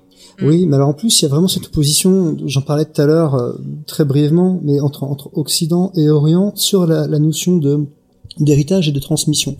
Euh, on a des œufs tout au, tout au long du, du, du truc, tout au long de la, tout au long de la série. On a Damon Lindelof qui est obsédé par, alors j'ai pas vu Leftovers encore une fois, mais qui est obsédé par la question de, de la famille, de la famille dysfonctionnelle, de la transmission, de, de l'héritage, etc., de comment vivre avec ses fantômes, les fantômes de, de, de, de, ses ancêtres de ses proches, etc. L'idée du bébé, euh, euh, voilà. Et en fait, l'Orient et l'Occident, c'est deux façons de considérer les choses. C'est-à-dire que l'Occident est matérialiste et va dire, oui, la transmission, c'est la maison, c'est le terrain, etc. Et Lady Trieux, elle va dire donc au Clark, mais en fait non, l'héritage, donc il est, dans le sang. Il est euh, dans, la mémoire génétique, en fait. Euh, vous, transmettez votre âme avec votre, corps. Et ça, euh, c'est justement une vision orientale, beaucoup plus spirituelle, beaucoup plus, beaucoup plus intéressante, qui est proposée par par ce personnage qui donc ressemble à cet archétype euh, de bande dessinée en fait des années, on va dire 40-50. Euh, euh, Lady Trieux, c'est euh, c'est l'équivalent de Miss Ilang Ilang chez Bob Moran, euh, par exemple, ou ce genre de choses, ou euh, ou même une espèce de, de Talia chez Batman euh, plus tardivement. Et euh, en fait, Ouais. malgré tout, elle est quand même porteuse d'une d'une certaine sagesse sous ses airs de, de méchante un peu un peu perverse, un peu ambiguë. Et ça, ça m'a. ça m'a c'est pour ça que je pense qu'elle est peut-être plus vieille. Pardon? Non, je, je disais, c'est peut-être pour ça aussi que je pense qu'elle est plus vieille que son âge, parce que justement, on a l'impression qu'elle a du vécu quand on la regarde, en fait. Oui, oui, mais complètement, complètement. C'est quelqu'un qui sait. Au, au sens au sens large. Et là aussi, ça rappelle Ozymandias. Ozymandias Ouais. qui euh, qui est une espèce de. Ce serait.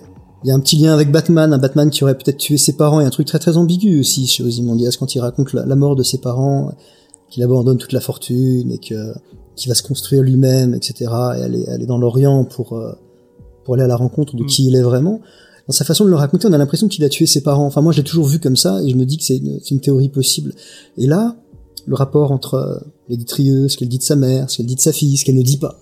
Il y a aussi une espèce de miroir euh, très très très étrange sur euh, sur, sur les sur les relations. Parce que c'est pas parce que Lady Trieux serait porteuse d'une vérité beaucoup plus spirituelle que l'occidental moyen sur sur la transmission. Euh, même si c'est une transmission qui passe par quelque chose de très, une vision très moderne des choses malgré tout, hein, c'est-à-dire j'ai parlé de mémoire génétique, etc. Bon, ça reste, euh, ça reste quelque chose qui est un véhicule possible pour le, pour la spiritualité, euh, plus qu'un héritage financier ou matérialiste, a priori en tout cas. Euh, et bien, Lady Trieux, même si elle est porteuse de cette sagesse, je disais, elle peut quand même être une méchante. Enfin voilà, il n'y a pas de, et je pense que tous ces personnages Ah oui, sont très oui. très colorés en fait. Ils ont comme comme on le, on le disait pour le comédien, ils ne sont pas juste tout blanc ou tout noir. Euh, ils ont ils ont vraiment beaucoup, Oui. beaucoup, de couches. Mais euh, un truc que je trouve intéressant aussi, c'est que quelque part aussi l'héritage du sang, c'est aussi l'héritage de, l'humanité. Et euh, si on retourne au niveau de Superman, Superman c'est quand même un personnage qui va étudier l'humanité et qui va devoir apprendre quelque chose, enfin, qui va devoir se fondre en elle aussi. Et c'est le fait d'avoir ce regard sur l'humanité bah, qui va lui permettre aussi de, faire son rôle de, de super-héros parce que s'il n'avait pas ce regard, cette réflexion, euh, peut-être ce recul sur l'humanité aussi en étant étranger, il pourrait peut-être pas agir de la façon dont il agit. Et c'est vrai qu'on a des personnages, euh, le personnage d'Angela par exemple, je vois un beau rapport, c'est quelqu'un qui commence à ouvrir les yeux, qui commence à avoir un certain regard sur ce qui l'entoure et qui commence à se poser des questions de savoir si c'est la bonne ou la mauvaise façon aussi. Euh, le fait qu'elle commence à avoir des cachotteries aussi pour les gens avec qui elle travaille, c'est aussi un symptôme de cette interrogation-là. Et c'est pas pour rien qu'on présente ce personnage depuis le début, comme je le disais, comme un personnage qui euh, en fuite du cadre de la société. comme je l'avais expliqué dans le premier épisode, c'est toujours un perso qui va jamais rester encadré comme les autres, qui va toujours trouver un moyen de casser ce cadre. Mhm. Donc je trouve ça plutôt intéressant et peut-être que bah, le côté Superman, le fait que ça soit attaché à Will, Will qui est de la famille d'Angela, ça serait pas idiot de supposer que peut-être Angela est peut-être quelque part le Superman de cet univers. c'est juste mon ressenti. Mmh, c'est très, très beau. Bah merci. du coup, on va accueillir euh, Asma. Oui. Euh, qui va nous donner son avis sur l'épisode si tu es prête, Asma. D'accord. Bah, bonjour à tous. Bonsoir plutôt. Bonsoir. Alors comment t'as trouvé cet épisode, Asma? Je l'ai trouvé plus calme que celui de, enfin que le numéro 3 qui nous avait quand même fait, euh, enfin on avait, euh, il y avait plein plein de théories à faire sur le 3, donc celui-là il était un peu plus calme, avec un peu plus de réponses aussi. Donc c'était, moi j'ai préféré celui-là, c'était plus agréable. Ok. Et est-ce que tu as des théories du coup pour euh, oui, j'ai des théories, comme toujours. Euh, là, là, on parlait tout à l'heure de d'Angela, de, euh, de, Cal, bah, ce qu'on disait avec euh, avec Faye sur le fait que ça avait pas l'air tout à fait normal leur couple. Euh, moi, j'ai une petite théorie un peu folle, mais j'ai l'impression, enfin, quand on a vu la fille de Lady Trieux, Bien, on la voit, elle est couchée et puis elle a une, une transfusion, je crois, ou enfin oui, elle a un truc. On voit ça à un moment donné, elle l'enlève quand elle se réveille de son cauchemar. Oui, oui. Et je me demande s'il y a pas, si euh, Lady Trieux, elle a pas fait, euh, elle a pas inventé quelque chose euh, où où elle est capable de, comment parler de d'héritage, tout ça, de comment dirais-je, de de de transposer, est-ce qu'on est-ce qu'on peut dire transposer la conscience d'une autre personne dans une dans un clone ou dans bah, je sais pas si vous voyez ce que je veux dire. Oui oui, hein on voit tout à fait. C'est ce que disait Aurélien qui pensait que mm. c'était sa mère en fait. Euh, ah oui, ben voilà, je suis désolée, comme je, suis arrivée ah tard, du coup, j'ai pas pu euh, entendre toutes vos théories. C'est pas grave, c'est pas. Bah, t'écouteras le, le replay.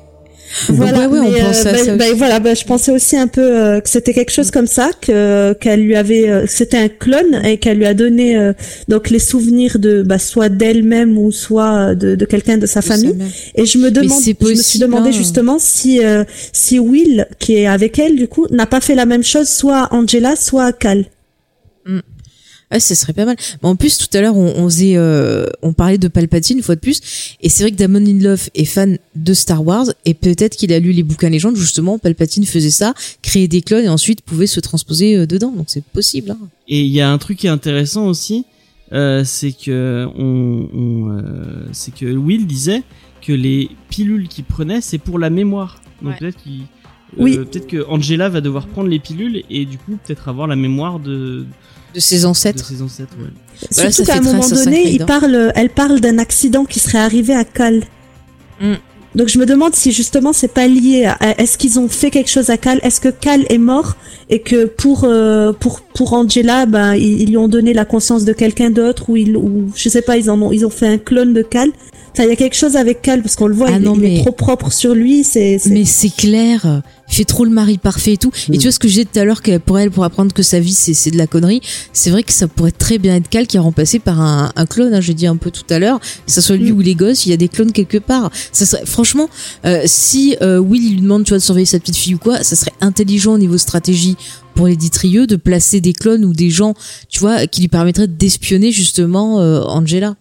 Oui, voit le grand remplacement partout avec les avec les clones. Mais dans Superman, dans Lois et Clark, à un moment, il y a Lex Luthor qui remplace tu Lois par un faire une- clone. Si tu veux faire des, une relation. Ben oui, si tu veux faire des rapprochements avec Superman, même qui bouffe des, des salamandres ou des grenouilles. Ouais, voilà.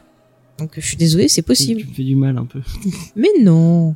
Cette série me me, me donne tellement des boutons. De suite, de suite. Et du coup, t'as d'autres euh, d'autres théories, Asma ou euh Euh, quelle, euh, quelle théorie j'avais euh, d'autre? Ah oui, par contre, pour euh, alors je sais pas du coup encore ce que vous avez dit sur Ozzy. Est-ce que vous pensez qu'il est sur la Lune ou sur une autre planète? Je sais pas si. Alors on pense qu'il y a peut-être la Lune, sinon tout à l'heure justement notre invité a développé une théorie plutôt pas mal, où il serait peut-être bah, dans un autre espace. Enfin, D'accord. Moi, c'est ce que je pensais aussi plus une autre dimension. Mm, mm. Parce qu'on on a, ce- c'est un peu un- une, une fausse piste entre guillemets. J'ai l'impression. La Lune, on y a tous pensé parce que euh, il y a eu le, la transition euh, entre deux scènes où, euh, où il regarde dans le, la sorte de loupe euh, et puis que ça, enfin, on voit la Lune euh, en, tra- en transition. Mais je pense que c'était, enfin, pour moi, c'est juste une transition. Oui, puis c'est un moyen je aussi de plus perdre une le autre public. dimension parce que hum, je sais plus à un moment donné, il y a eu, euh, il y a eu euh, une une référence. enfin, il y a eu- enfin, on a parlé de dimension à un moment donné dans l'épisode. Je me rappelle plus exactement quand, C'est possible. Attends, mais je mais crois que Lady de- Trio en a parlé, non Comme- Possible, comme tu n'as pas- possible, ouais. T'as pas encore fini euh, euh, euh, Watchmen, peut-être que tu n'as pas compris ces références, mais Mm. euh, c'est parce que euh, la différence avec le film et le, le comic, c'est qu'à la fin, ils font apparaître une, un poulpe géant, donc euh, un peu le- les, les réminiscences du, les petits petits poules qui tombent par Mm. et ils disent que Qui c'est viennent d'une autre qui vient dimension. d'une autre dimension, donc c'est peut-être ça qui, qui euh, C'est un peu fou hein, ce que je vais vous dire là, mais j'ai, j'ai quand il y a eu la scène avec euh, euh, Ozzy qui qui euh, qui balance les euh, les corps des clones et Oui. qui les regarde et qu'on les voit plus, enfin que ça traverse une sorte de, ça fait un peu portail, un peu bah, comme vous disiez tout à l'heure, un dôme, euh, voilà, Mhm. Et que derrière on savait pas trop ce qu'il y avait. C'est un peu fou, hein. je vous préviens. Mais euh, et je me suis dit, euh, est-ce que ces clones-là, est-ce que s'ils traversent ce, ce champ-là, est-ce que c'est pas ça qui, enfin, est-ce que ça devient pas des, des sortes de calamars, les trucs qui tombent comme ça du ciel? Ah oui, mais on- j'en avais parlé, je crois, sur l'épisode euh, 1 ou 2 que c'était Ozzy qui a envoyé les, les calamars. Et c'est vrai Ouais. que j'y avais pensé aussi, mais euh, j'en ai pas parlé, donc tu vois, bah. Bah, Je me dis que ça pourrait être ça en fait, que Ouais, d'où, ouais. euh, enfin, parce qu'à un moment donné, il y a, hum, alors excusez-moi, j'oublie aussi le, le nom de celui, euh, ah, Glass là, celui de Glass, enfin, Looking Looking Glass. Looking Glass. Voilà, Looking Glass, pardon. Euh, voilà, celui- enfin quand il parle justement des calamars, il dit qu'il les a, qu'il est allé les, les voir, les observer, qu'au bout de 30, bah c'est lui qui parle de dimension justement. Il dit qu'au bout de 30 secondes, ça, hum, ça se, enfin, il disparaissait, je crois, c'est ça? Oui, il se dissolve. Euh, ouais, c'est ça, ouais. Voilà. Et euh, bah, moi, j'ai vraiment pensé en fait, euh, vu qu'on a vu après la scène du euh, des clones qui étaient envoyés dans les airs, et je me suis Mhm. dit ça peut être ça, quoi. Mais après, il y a un truc qui est intéressant que dit que remarque Xavier sur le sur le chat, c'est Oui, que dans le 3, le Ouais. corps il est retombé. bah, j'y ai Donc, pensé, mais que- je me suis dit, est-ce que dans le 3, parce que là, c'est via catapulte, donc, euh, est-ce- et dans le 3, on a l'impression qu'il qu'il est en train de créer une sorte de combinaison spatiale. Donc, est-ce que c'est pas plus pour l'envoyer vers le docteur Manhattan, peut-être? C'est peut-être pas 3, il a forcément la même destination pour les deux. Ça, tout simplement, je pense qu'il s'est le- planté les premières fois, il arrive pas à l'envoyer assez loin, ça retombe. Tandis qu'après, il bah arrive oui. à l'envoyer suffisamment loin pour que peut-être effectivement, Pour que comme ça a une origine un peu, un peu aquatique et, et, et bizarroïde, ça se transforme en, en poulpe, ouais. Les, les cellules Ouais, ouais, se parce que c'est vrai que j'avais regardé euh, le- un peu euh, tout ce qui est calamar, tout ça, et c'était vraiment, il y avait toute une symbolique de l'eau euh, et tout, et puis en fait, j'ai pensé tout de suite à la scène où, où ils pêchent les bébés, quoi. C'est, enfin, Mhm. super choquant Ouais, d'ailleurs comme c'est C'est clair. Mais Oh du là coup, là, on peut se poser la question. aussi, Mais du coup, on peut se poser la question si Ozymandias arrive lui-même à traverser ce dôme, est-ce que sa nature, son ADN pourrait changer? Et dans ce cas-là, est-ce qu'il aurait plus la, Il va le devenir, il va vraiment devenir un poulpe. Vraiment Non, mais je sais pas, peut-être qu'il va donner autre chose. Un poulpe. Et si le mec argenté, comme les gens du net le disent, ça sera en fait Ozymandias ou euh, Manhattan Mais moi, je pense vraiment que le mec argenté, enfin, je sais pas si tu, Asma, tu vas être d'accord avec moi ou pas. Tu, Ouais. tu, tu, et moi, à mon avis, c'est juste un mec random. Enfin, je pense que c'est vraiment un, un... j'aime bien l'idée que. Alors moi, je trouve qu'il était très fin, j'ai pensé que c'était une L'horloge femme. Non, moi j'aime bien l'idée d'Aurélien qui l'a dit tout à l'heure, comme quoi euh, en fait c'est peut-être un, un, tu, tu, tu pensais à un, un vilain ou un, un méchant, mais peut-être un cambrioleur parce que quelqu'un qui arrive à se glisser dans, dans ce truc, c'était quelqu'un qui essaie. J'ai un truc fou, et si c'était la mère d'Angela qui était pas morte en fait? Parce que je trouve que ça fait une forme assez féminine, c'est très fin. Ah bah je sais pas, moi, des complots, je te dis. c'est vrai que les parents d'Angela, on ne sait pas ce qui leur arrive. Bah oui. Peut-être qu'en fait ils sont pas morts. ouais, peut-être. Mais c'est pour ça que je me demande euh, si il y a, enfin, il y a, si Will n'a pas quelque chose à voir là-dedans et a fait, comme je disais tout à l'heure, un transfert de, de conscience euh, des parents d'Angela, euh, parce qu'il dit, voilà, elle va, elle va, quand elle va savoir ce qu'il lui a fait. Donc euh, je me dis, il a forcément, enfin vu qu'on en parle vite fait, des parents ont dit qu'ils sont morts euh, quand elle était très euh, jeune, quand elle était Oui. petite.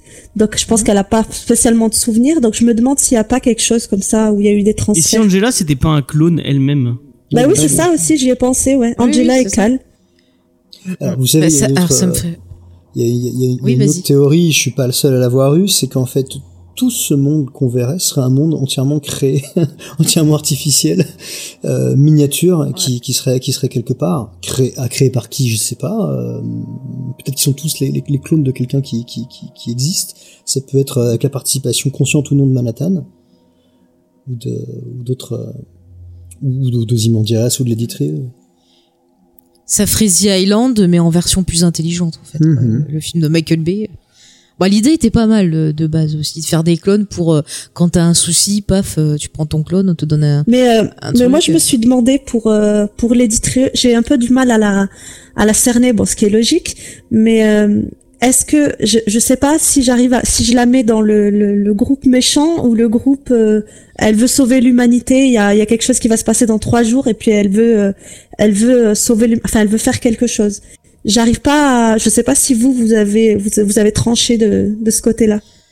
Bah écoute, euh, moi comme comme j'ai dit, enfin, je pense que elle a l'air d'avoir des euh, des parallèles intéressants avec Ozzy et je la verrais plus, tu vois, contre Manhattan parce que euh, vu le cauchemar, ça rappelle un peu bah, quand Manhattan et le comédien étaient au Vietnam et ont fait des des dégâts. Donc euh, je pense qu'elle pourrait, tu vois, être du côté d'Ozzy, mais après, est-ce que elle veut sauver le monde ou faire autre chose ça ça c'est je sais pas. Moi ce que j'ai avancé comme idée c'est que peut-être elle et Will euh, ils feraient ressortir en fait la liste de tous les gens qui seraient dans le complot de Kin par exemple. Et du coup bah ça pourrait être aussi une façon de ben de, de casser la vie d'Angela en quelque sorte. Et elle pourrait s'apercevoir que tous les gens avec qui elle travaillait ou que- qu'elle croit en fait l'ont trompée on pourrait très bien retrouver Cal dans la liste. On pourrait retrouver d'autres gens du du commissariat tu vois. Enfin parce que moi je pense que je pense que soit eux soit Kin veulent faire une espèce de purge je pense comme on avait dit pour euh, Ouais. peut-être tu vois enlever tous les je sais pas s'ils sont du côté de la cavalerie si c'est autre chose en tout cas faire un nettoyage donc euh, l'éditrieux pourrait mettre ça à jour parce que je pense pas que dans trois jours il va y avoir la fin du monde ou une menace euh, comme la fin de Watchmen c'est beaucoup trop tôt je trouve Alors, a- en termes de narration Vous me faites penser à autre chose en parlant de ces trois- Mhm. fameux trois jours, Ouais. si je peux me permettre. Merci. L'idée, c'est que euh, Bian explique que euh, la tour, l'horloge, en fait, euh, donne l'heure, ou plus exactement, it tells time. C'est-à-dire qu'en fait, j'ai l'impression que euh, là, on n'est plus en anglais, on n'est plus sur l'heure, on est sur le temps, clairement, et on est sur la, no- la notion de raconter aussi, de narrer une histoire. It tells time, ça veut dire ça, mot à mot, on traduirait ça euh, bêtement par ça raconte le temps ça raconte l'histoire. Donc, et en fait, l'idée, c'est est-ce que c'est pas tout simplement une gigantesque machine à remonter le temps et à peut-être corriger certains événements, comme empêcher la guerre du Vietnam, ou lui donner une issue heureuse, tout simplement empêcher que Manhattan et, euh, le comédien tuent peut-être euh, les, proches de l'éditrieux ou quoi que ce soit. Et à ce moment-là, il y aurait peut-être effectivement la, la, la nécessité d'avoir recours aux capacités euh, de Dr Manhattan pour pouvoir comprendre justement comment euh, comment voyager dans le temps. Oui, bah moi je suis tout à fait d'accord.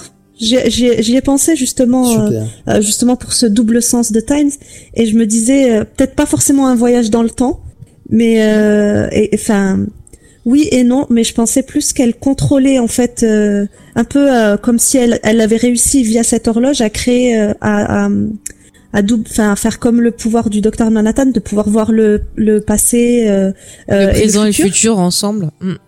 Et donc Et je me suis dit, est-ce que voilà, euh, Lady Trieux, elle a pas un, un, un certain contrôle parce qu'elle voit euh, le, elle, elle, elle a vu le passé puis elle, elle voit euh, l'avenir. D'où le fait que justement elle dise, bah dans trois jours, euh, il nous reste plus que trois jours.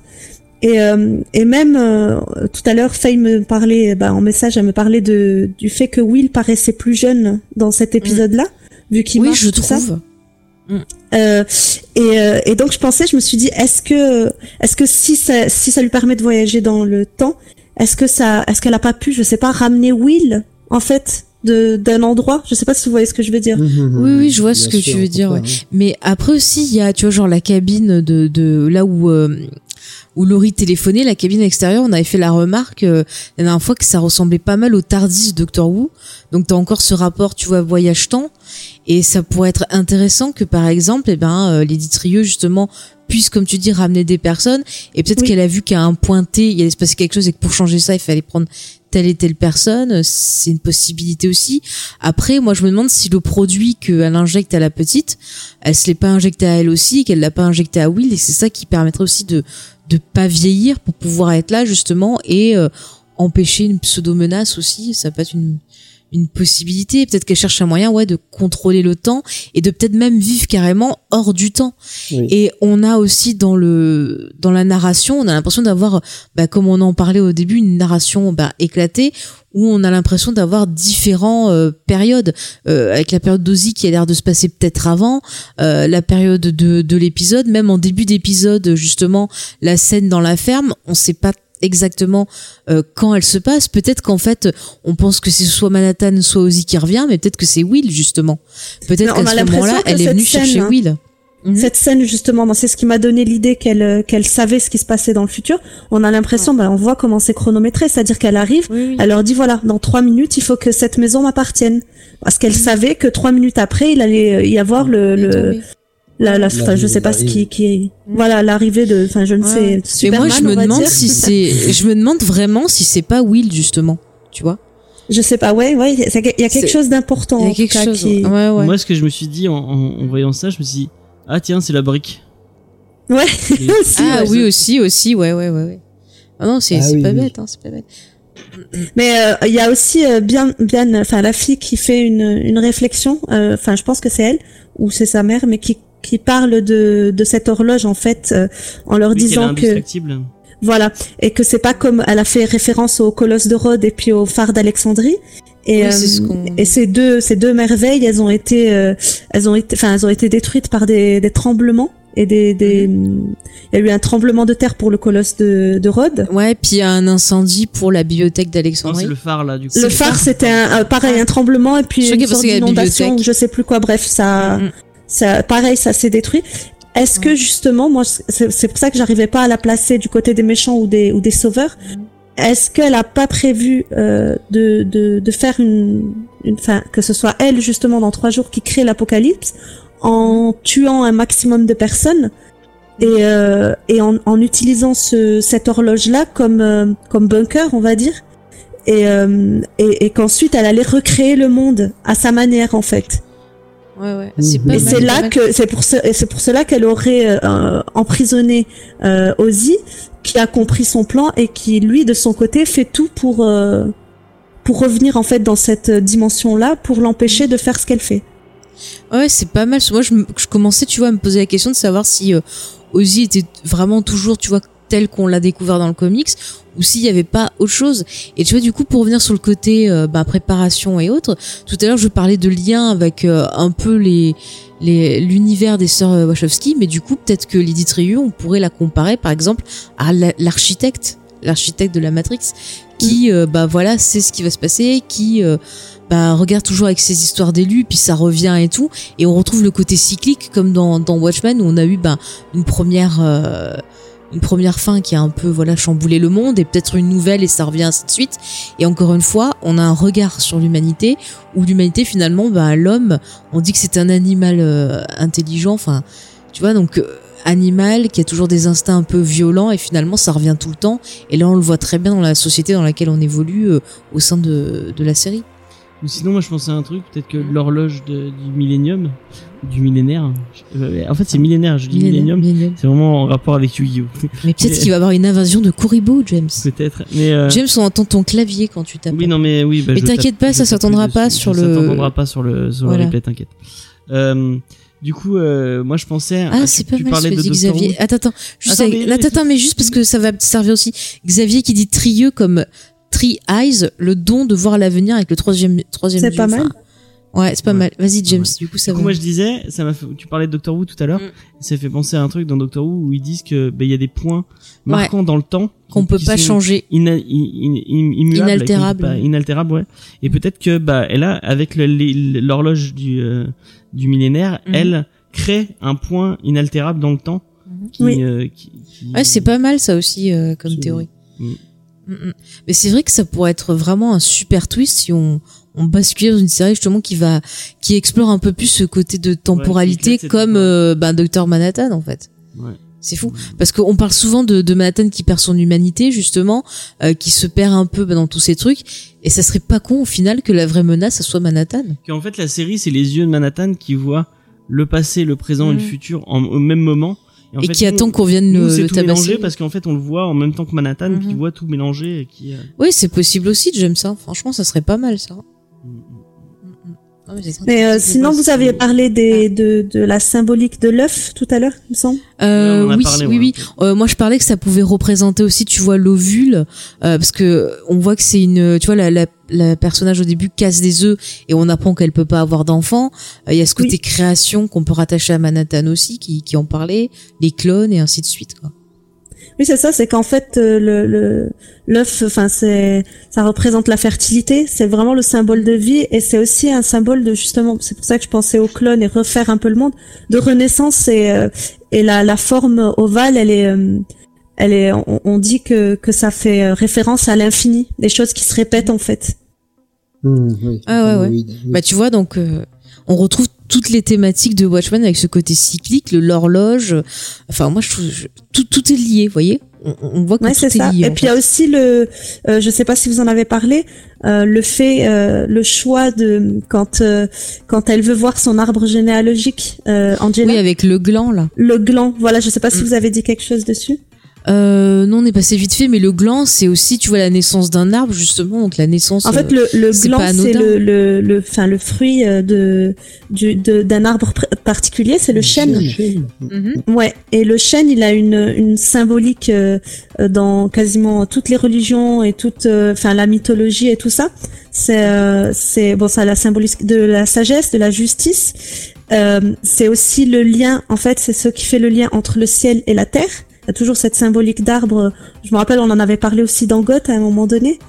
Oui. Euh, mais euh, et on a aussi, ouais. ouais, on a Si, aussi le, le côté. Euh, l'arbre nordique.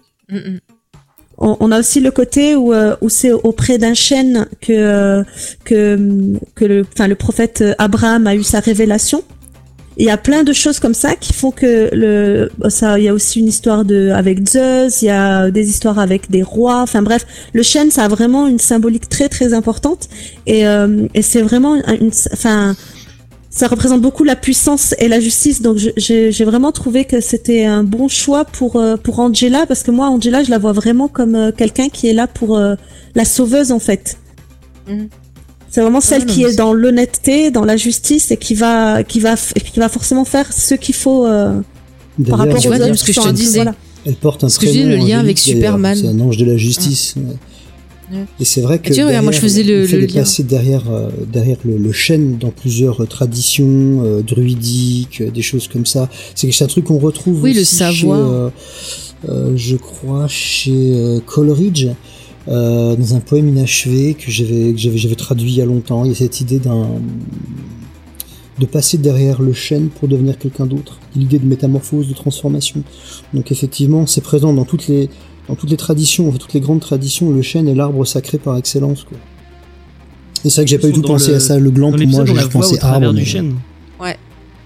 Oui, on la voit à travers. Parce que Mais on- tu- le chêne est holographique et on la voit au Mhm. travers, donc c'est Ouais. vraiment. a- Mais si, tu vois, aussi- ça représente aussi sa quête de vérité. Ouais. Donc c'est intéressant. Par contre, du coup, je sais pas, mais quelle était la nature de l'arbre où était pendu euh, Judd? C'était pas un chêne aussi? Je sais pas, c'est peut-être un chêne, je sais pas. L'arbre du pendu. Bah justement, je- euh, je- en parlant de, de Jude, il y a hum, le, le livre que lit Cal. Je sais pas si vous avez fait un. Euh, Euh, Oui, on en a, on l'a cité justement, et euh, le titre de l'épisode vient de ce livre. Ah, je crois qu'elle nous a pas entendu. Ouais, j'ai pas entendu la fin. Le titre. Euh, le titre de l'épisode vient de ce livre. Oui, voilà. Et, euh, et en fait, euh, j'ai regardé un peu euh, l'histoire et euh, et enfin, ça m'a vraiment fait penser à, à Jude justement parce que c'est l'hist- c'est l'histoire d'un homme qui euh, qui a un père en fait euh, qui est, enfin, son père est mort et il a il lui a laissé une mauvaise réputation. Donc il y a quand même une référence avec le père de Jude aussi qui était euh, qui est, qui- enfin, qui était shérif, c'est ça, et qui faisait partie du euh, de loi, KKK. ouais, il a dit qu'il était homme de Ouais. loi. Ouais, ouais, c'est ce qu'on suppose, ouais. Voilà, et, euh, et donc il y a, il y, a, y a ce rapport, et en fait euh, le l'homme en question, là on a un peu, euh, c'est un peu l'histoire de Jude mais euh, inversée, parce que dans ce livre c'est euh, c'est euh, c'est au Nigeria il me semble, et c'est euh, la- l'invasion en fait euh, des blancs euh, qui viennent donc au Nigeria et qui font tout pour euh, christianiser le, le le village, enfin la tribu de Okonko. Et, euh, et donc cet homme-là, il a vraiment, il a énormément de fierté. euh, euh, ce qu'il veut, c'est c'est un peu sauver son peuple, tout ça. Et, et à un moment donné, il a un enfant dont il doit prendre soin. Euh, son père est mort, il a été tué, et puis c'est vraiment euh, cet enfant-là, il doit en prendre soin. Donc euh, il s'attache beaucoup à lui. Mais à un moment donné, euh, il va il va avoir un, un dilemme où il va falloir qu'il le tue. Et en fait, euh, il va le faire et ça, ça va lui, lui apporter que des malheurs, des malheurs, euh, enfin non-stop avec euh, les Britanniques qui viennent christianiser tout ça. Et euh, moi, en fait, j'ai fait le lien aussi pareil avec l'histoire de Jude et et de de Topher, Christopher. Ah Donc, oui, bah euh, oui, oui, oui. Voilà, l'enfant un petit peu, voilà, qu'il faut protéger, qu'il faut, euh, voilà, on, on a tué ses parents, euh, voilà, c'est c'est les enfants qu'il faut protéger. Et à la fin, justement, euh, on, on, Onko, eh ben, il se pend aussi. Il y a Ah, vraiment une histoire de pendaison. Ouais, voilà, qu'à la fin, il se pendait parce qu'il n'avait pas su protéger le- l'enfant et que derrière ça, en fait, il se retrouvait dans, dans, il, il voyait qu'il était en train de perdre euh, le, le, le, le pouvoir, en fait, sur sa tribu qui commençait à se christianiser de plus en plus. Et euh, du coup, je me suis dit, voilà, si on inverse noir et blanc et que là, on est sur quelqu'un qui se, qui veut, qui se bat euh, plus ou moins contre euh, les noirs, en fait, j'ai vraiment pensé que ça pouvait euh, être un parallèle avec, euh, avec Jude. Mhm. Ah oui, Et de vraiment, voilà, comme j'avais dit la semaine dernière, je pense vraiment que Jude, il, il, a- il jouait double jeu, que c'est vraiment quelqu'un qui, euh, qui, euh, qui faisait semblant euh, d'être euh, tolérant, euh, tout ça, enfin, mais qu'en fait, euh, il était toujours avec la cavalerie. Ah mais c'est c'est c'est pas mal. Après le côté tu vois enfant, on a Bian, on a euh, Angela et on a euh, le petit ouais. Et si les trois étaient liés, il y avait un rôle à jouer dans ce qui doit se passer. Ça, ça peut être aussi une possibilité. Ouais. Parce qu'on insiste beaucoup sur Topher, on a eu des plans sur lui, beaucoup de... C'est ça. Ah si, il y, a- il y a des choses, je suis désolée, Angela, et là cette petite, C'est on le insiste Christ. pas mal aussi. Topher. Non mais ça pourrait être pas mal qu'ils soient vraiment euh, impliqués, qu'ils aient un rôle à jouer dans quelque chose. Pourquoi pas? C'est possible. Mm, mm, mm. Ah ouais, ouais, le, le Est-ce que mystère. tu veux qu'on, enfin, on a fait le tour des théories, non, euh, a priori? Euh, ouais, je sais Ouais. pas si dans Ouais. le chat euh, d'autres personnes ont des théories aussi. Je sais pas si Xavier. Tu me dis parce que moi j'ai dû me déconnecter. Non, bah, Xavier, non, il parle toujours, il parle de l'Exode, il parle de Moïse. Oui. Il réagit à, à ce que disait Asma. Mhm.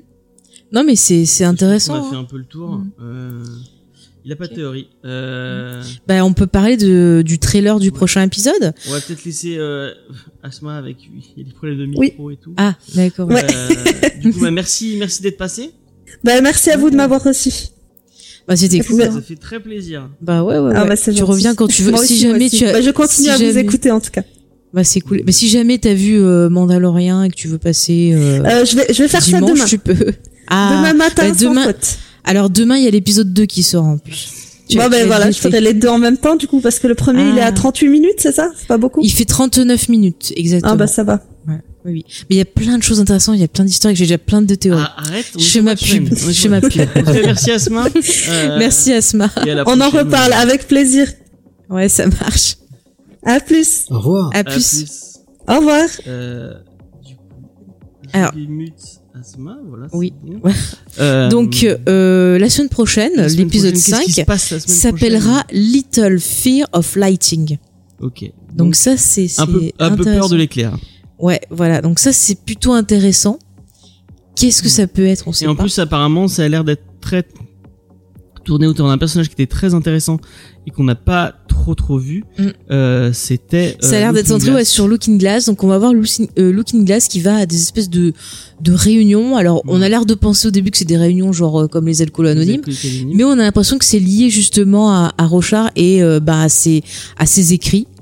Donc, non, euh, euh, moi j'ai vu que, enfin, en regardant le trailer, j'ai eu l'impression que c'était une espèce de, de réunion de gens. Euh, là, oui, il y a aussi le côté sur. euh, si, il y a aussi un côté contre Manhattan aussi. On voit que c'est genre la peur de ce qu'a fait Manhattan. La peur des. Mhm. euh, c'est Ouais, des gens qui ont, qui ont peut-être euh, vécu euh, le- les événements de New York Mhm. et euh, donc le poulpe. C'est des gens qui ont peur des. Euh, Bah, que ça recommence en fait. Ouais, peut-être des survivalistes et qui ont peur Mhm. des, des attaques interdimensionnelles. C'est ça, c'est ça.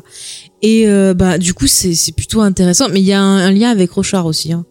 Tu crois? Ouais, il me semble que j'ai vu un truc, euh, j'ai noté. Euh, on va voir, euh, bah, on va voir aussi bah, Laurie qui va continuer à mener l'enquête. On va voir le petit. Ah, j'ai oublié son nom. C'est pas grave. Enfin, on va voir. Il y a pas mal de, de pages, de trucs qui passent super vite, donc j'ai pas eu le temps ouais, de tout. ouais, bah On voit hein. Ozymandias qui a l'air de s'échapper aussi. Ouais, Ozymandias qui prépare encore plus son. son Ouais, ouais. Donc du coup, est-ce que peut-être ça va rejoindre bah, la timeline actuelle ou ça va nous apporter des indices Mais ça a l'air d'être un épisode qui va être plutôt intéressant, euh, qui risque d'être mouvementé du côté d'Ozymandias et je pense qu'on va avoir un autre aperçu justement de Looking Glass et euh, peut-être bah, qu'on va découvrir que lui aussi, comme Angela, ça va être quelqu'un qui euh, peut-être va avoir un rôle à jouer qui sera peut-être différent de celui qu'on pense au début. Parce que moi, c'est vrai qu'au début, j'avais tendance de, de le ranger dans les flics un peu ripoux, tu vois, comme Judd. euh, Enfin, des gens qui seraient dans cette espèce de complot. Et peut-être, au vu des images et de ce qu'on a vu dans l'épisode, peut-être que ça serait beaucoup plus que ça. Et du coup, ça pourrait être intéressant. Ouais. Est-ce que tu as vu euh, le trailer ouais. Aurélien Jamais, je ne les regarde jamais. Là, vous vous m'avez pas spoilé grand chose, mais j'essaie d'être le plus vierge possible pour vraiment euh, rentrer sans sans, sans a priori. Par contre, il y a un truc, Ouais. c'est clair que si on, on creuse davantage le personnage de Looking Glass dans le prochain épisode, Mm. moi, il y a un truc, je crois pas qu'on en ait parlé ce soir, qui m'a un peu frappé, c'est qu'on parle de son ex à lui, Oui, dans le- oui, dans son abri anti-atomique là, de c'est survivaliste, ça. et on sait pas Et qui qui sont en c'est. bon terme. On sait pas Mm. qui c'est. Je, je suis même pas sûr qu'il s'agisse d'une femme, j'en sais rien à vrai dire. Je, je, je crois que c'est une femme. Oui, c'est pas signifié, il me semble. Je, C'est oui, sais c'est pas si très- elle dit chi à un C'est moment. très flou. Et les relations Mm. ont pas l'air d'être. euh, Oui, Asma qui dit euh, oui, une femme qui a un labo. Alors, Ouais, c'est Et ça. je, je me demande si le labo, c'est pas le labo dont euh, parle euh, Lady Trieux, Mm. euh, donc le labo de. C'est ça, c'est ce que j'ai pensé moi truc, aussi. euh, par rapport à la fertilité. Mm, qu'on voit d'ailleurs dans l'endroit où est la, la pâtisserie et du coup où il y a le- la cabine aussi. Mhm. On voit un espèce de, on je crois qu'on voit le nom du labo de fertilité. Oui, Ça se oui. C'est ce labo-là. Ouais, moi je serais pas étonnée parce que justement je me suis dit comme par hasard on introduit un labo qui a l'air de faire des manipulations génétiques et après on nous parle d'une ex qui bosserait dans un labo. euh, vu qu'ils ont l'air de dire que tout est lié, c'est quelque chose qui revient souvent, ça serait pas étonnant. Mhm. Donc c'est c'est des petites théories comme ça, on va voir si ça se réalise ou pas. Mais euh, enfin, je trouve qu'à chaque fois on rentre de plus en plus profond, que ce soit et dans les personnages et dans l'univers, et c'est vraiment euh, chaque fois on a bien hâte, n'est-ce pas du James? musée, ouais, c'est pas con. C'est peut-être euh, le, peut-être qu'elle travaille au centre, au centre euh, Ah au labo du musée, du patrimoine, ouais. Euh, là où ils font les analyses d'ADN. Bah, peut-être qu'il les envoie aussi à ce même labo, peut-être qu'il fait plein de choses ce labo Oui, aussi, je sais pas. hein. C'est intéressant. Mm, mm. Peut-être euh, ouais lié à Trieux aussi. euh, ça, peut Ça va être être, une des filles qu'on voit effectivement avec euh, avec Trieux dans la dans la, la, la- la grande horloge. En tous les cas, ça va être. Je pense que ce personnage-là, tel qu'il nous est teasé, euh, a, a- a un rôle vraiment vraiment étonnant et va donner justement une, un rôle différent à, à Looking Glass. Ça l'humanise déjà Ouais, de je plus en pense plus. et, euh, C'est ça. parce que là, euh, on va avoir une vision serait Rorschach totalement- avec euh, avec une meuf, donc euh, c'est assez c'est Mm. plutôt rigolo quoi. Même si c'est son ex. Mais du coup, on passerait de l'autre côté du miroir. tu Eh vois, il y a un côté un peu Alice au pays des merveilles qui est plutôt pas mal. C'est vrai qu'à chaque épisode, il est un, un peu plus humanisé. Au début, Mm. on avait vraiment l'impression que c'était vraiment le, le, le Rochard euh, mais en miroir. Et plus on avance, plus dans l'épisode euh, 3, on, on le, on le voyait pleurer à, à l'enterrement de, de, de Judd. Ouais.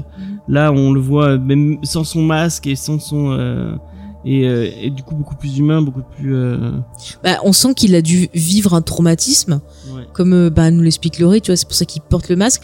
Après, justement, moi, je, je serais pas étonné que justement, il lise les écrits de, de, de Roro, comme on dit, mais que lui, il les interprète pas comme euh, la, la septième cavalerie. Et tu vois, je pense que ça va être un peu comme tu vois, n'importe quelle religion. T'as des gens qui l'interprètent d'une façon et d'autres d'une autre. Et là, on va avoir un autre aperçu de comment ces écrits sont perçus. Donc, ça peut être intéressant aussi. ouais. Mm. J'ai hâte de voir ça en tout cas. Ouais. Ouais. Mais Watchmen est complètement comme ça. Watchmen est comme euh, une, une religion que chacun interprète euh, en fonction de lui-même, de ce qu'il a vécu, de ce qu'il désire, de ce dont il a peur, et, euh, Mm. et de ce qu'il veut améliorer dans, dans, dans sa propre vie, éventuellement dans la vie des autres. c'est vrai. c'est vrai, Voilà, tout vrai. est lié. Encore une fois. Ouais. Mais je pense qu'on a fait le. On a fait le tour hein, de cet pense. épisode. Encore une fois, on peut que pousser les gens. On, on, on l'a pas lu, mais on a, on a, hâte- on a hâte de le lire. Ouais, on n'a pas pu le l'avoir day one, mais ouais. on l'aura bientôt. Alors, On l'aura jeudi, on l'a commandé, on l'a commandé jeudi. On, l'aura la semaine Bon, prochaine. merci, j'espère que vous euh, m'en, vous m'en direz des nouvelles. Prenez votre temps, n'hésitez pas à, à me, à me dire ce que vous en, ce que vous en pensez, et ce, ce Ah vers quoi ouais. ça vous, euh, ça vous entraîne ou pas. Ok. Bah écoute, Bah, avec plaisir. hein, ouais, fera c'était un, rapport. plaisir de discuter avec toi. Et C'était très, très Merci encore vraiment pour euh, pour cette invitation. C'était euh, inopiné, hyper sympa et euh, et euh, n'hésitons pas à le refaire à l'occasion sur Ah bah la oui, série avec ou plaisir, sur autre chose, hein, évidemment. Tout ce que vous voulez. Avec plaisir. Ah bah oui, avec grand plaisir. Merci. à Attends, vous, un à fan de Lost et tout, c'est bon. Et merci, euh, merci Asma, merci Xavier. D'avoir été là. merci, Il y euh, avait Captain, Captain Kev, aussi, qui est qui- passé qui est euh, passé, tout à l'heure, qui a pas pu rester malheureusement. Ouais. Mais bon voilà. Euh, du coup, si vous avez d'autres euh, bah, remarques à faire, chers auditeurs, ou d'autres théories à partager. Ah d'ailleurs, on a vu une théorie euh, sur Facebook d'un auditeur. J'ai oublié de le lire. J'avais noté ce que j'avais trouvé ça euh, euh, pas mal. En attendant Attends. que tu le retrouves, Ouais. Ouais, euh, petit euh, petit petit clin d'œil. Euh, on a eu la chance euh, pour l'épisode de, de Comics Discovery de cette semaine où on parlait de Tortue Ninja. On a eu la chance de discuter avec Sullivan Rouault euh, de iComics, Mhm. donc euh, la, la boîte qui édite en France euh, Tortue Ninja, qui nous disait euh, du, coup on, on a profité pour parler Watchmen un peu et il nous disait que lui il avait vu, euh, il a eu la chance d'avoir les six premiers épisodes euh, euh, de la part d'HBO et il nous a dit vous n'êtes pas prêts pour l'épisode 6 J'ai retrouvé. c'est bon. euh, donc euh, Ouais, il nous a ça a stressé. l'air très très très euh, ouf donc on a hâte de voir ça Bah ouais, ouais, ouais. Alors du coup, j'ai retrouvé, c'était Greg Toucourt euh, qui euh, nous avait laissé ses théories sur euh, notre page Facebook. Et pour lui, sa théorie, c'est que Laurie, elle a un plan pour libérer les trois héros prisonniers de l'enfer et pour les faire travailler de concert. Par contre, je pense qu'Angela est la petite fille et Laurie la brique, mais j'accroche pas au sénateur Palpatine, c'est trop évident. Voilà, comme ça, euh, j'ai spoilé, mais c'est incompréhensible pour ceux qui l'ont pas vu, qui nous dit. Et il avait écrit autre chose aussi. Euh, il avait dit, puis il y aurait une logique à ce que les trois héros qui n'ont pas envisagé le problème de la guerre froide, de la même manière travaillent ensemble pour résoudre un conflit racial sur l'impulsion de Laurie et Angela. Après, je pense que la prison est métaphorique pour Manhattan, c'est l'isolation. Ouais, c'était un peu quelques thé- théories et réactions euh, par rapport à l'épisode de la semaine dernière. Ouais, Et je trouvais ça euh, sympa, donc merci à, à toi euh, pour ces réactions. N'hésitez pas à faire comme lui sur nos réseaux sociaux. Donc vous allez sur nos pages Facebook et Twitter, vous tapez James et Faye si vous voulez retrouver toutes nos émissions. Sinon, si vous voulez que Comics Discovery, bah vous tapez que Comics Discovery. Exactement. On vous en voudra pas. Et la semaine prochaine, Mhm. on vous parle de Heroes in Crisis euh, de Tom King dans Comics Discovery. dans Comics Discovery. Euh, Mhm. Et d'ailleurs, je un peu profite. de déprime. Ouais, je profite un peu pour faire ma pub aussi euh, perso. Euh, lundi, vous aurez donc parce que là, on a enfin rattrapé notre retard sur Geek en série. Donc lundi, vous aurez un épisode de Geek en série qui a été fait avec Asma puisqu'elle était là dans le dans le chat. Ouais. On a enfilé les blues pour vous parler de Grey's Anatomy et vous montrer que non, Grey's Anatomy c'est pas que des, de l'amour euh, et des couchants entre médecins. Il y a aussi autre chose. Il y a de la connerie aussi, mais il y a aussi autre chose C'est intéressante. beaucoup plus euh, profonde Mm. et beaucoup plus intéressante qu'on pourrait euh, qu'on pourrait l'imaginer. Voilà, donc Euh, soyez au rendez-vous lundi Eh, parce qu'on s'est bien même si vous n'avez pas vu la série, je pense que ça peut être intéressant de, Mm. de au moins d'écouter la, la première partie Euh, Ouais, on a essayé de pas trop spoiler sur la première partie. et puis euh, Et, Dr. euh, Stone, parce que c'est le- Oui, voilà. Et euh, surtout, n'oubliez pas, dimanche, nous faisons le premier récap sur The Mandalorian. Donc ce sera pareil, 20h30. Euh, on fera donc l'épisode 1 et l'épisode 2 en même temps, puisque l'épisode 1 était court. Donc euh, comme d'habitude, si préparez vos l'épisode 2 est théories et tout ça. Oh, mais ça sera pas nul, c'est Star Wars. Mais, mais je trouverai toujours des trucs à dire, t'inquiète pas. Mais j'ai espoir. Le premier épisode était très bien. En plus, euh, il y a déjà des Filoni, je te dis, mais plein de clins d'œil à Clone Wars et Rebels. Donc, euh, je suis à fond. Voilà. Et- Mais on en reparlera dimanche. Star Wars, Star Wars. C'est quoi, c'est très bien Star Wars. Qu'est-ce que t'as à critiquer? Fais En gaffe. tout cas, merci, euh, merci encore une fois Aurélien, merci Asma, Ouais. merci, euh, merci Xavier, merci tout le monde. Euh, Nous on vous dit à la semaine prochaine pour le prochain épisode de Watchmen et puis pour Geek en série et Comics Discovery. Euh, il y a, on a un ciné blabla aussi qui est un la ciné blabla qui est en préparation sur la saga Terminator euh, que je qui est au monter. montage. Euh, donc on vous parle de tout, toute la saga Terminator. Mhm. Même si bon, on est on- soyons d'accord qu'il y a le, que le 1 et le 2 qui sont bien. Il y a peut-être des gens qui aiment les autres. J'aime, sois respectueux s'il te plaît. Ils ont le droit d'avoir tort, ils ont le droit d'avoir tort. Mais tu as fini, petit coquin. Euh, on va vous laisser Allez. sur ça. Allez, bonne soirée et puis bonne, euh, bonne Bon Watchmen. bon Bonne soirée Watchmen. à tous, merci, au revoir. Salut. Bye.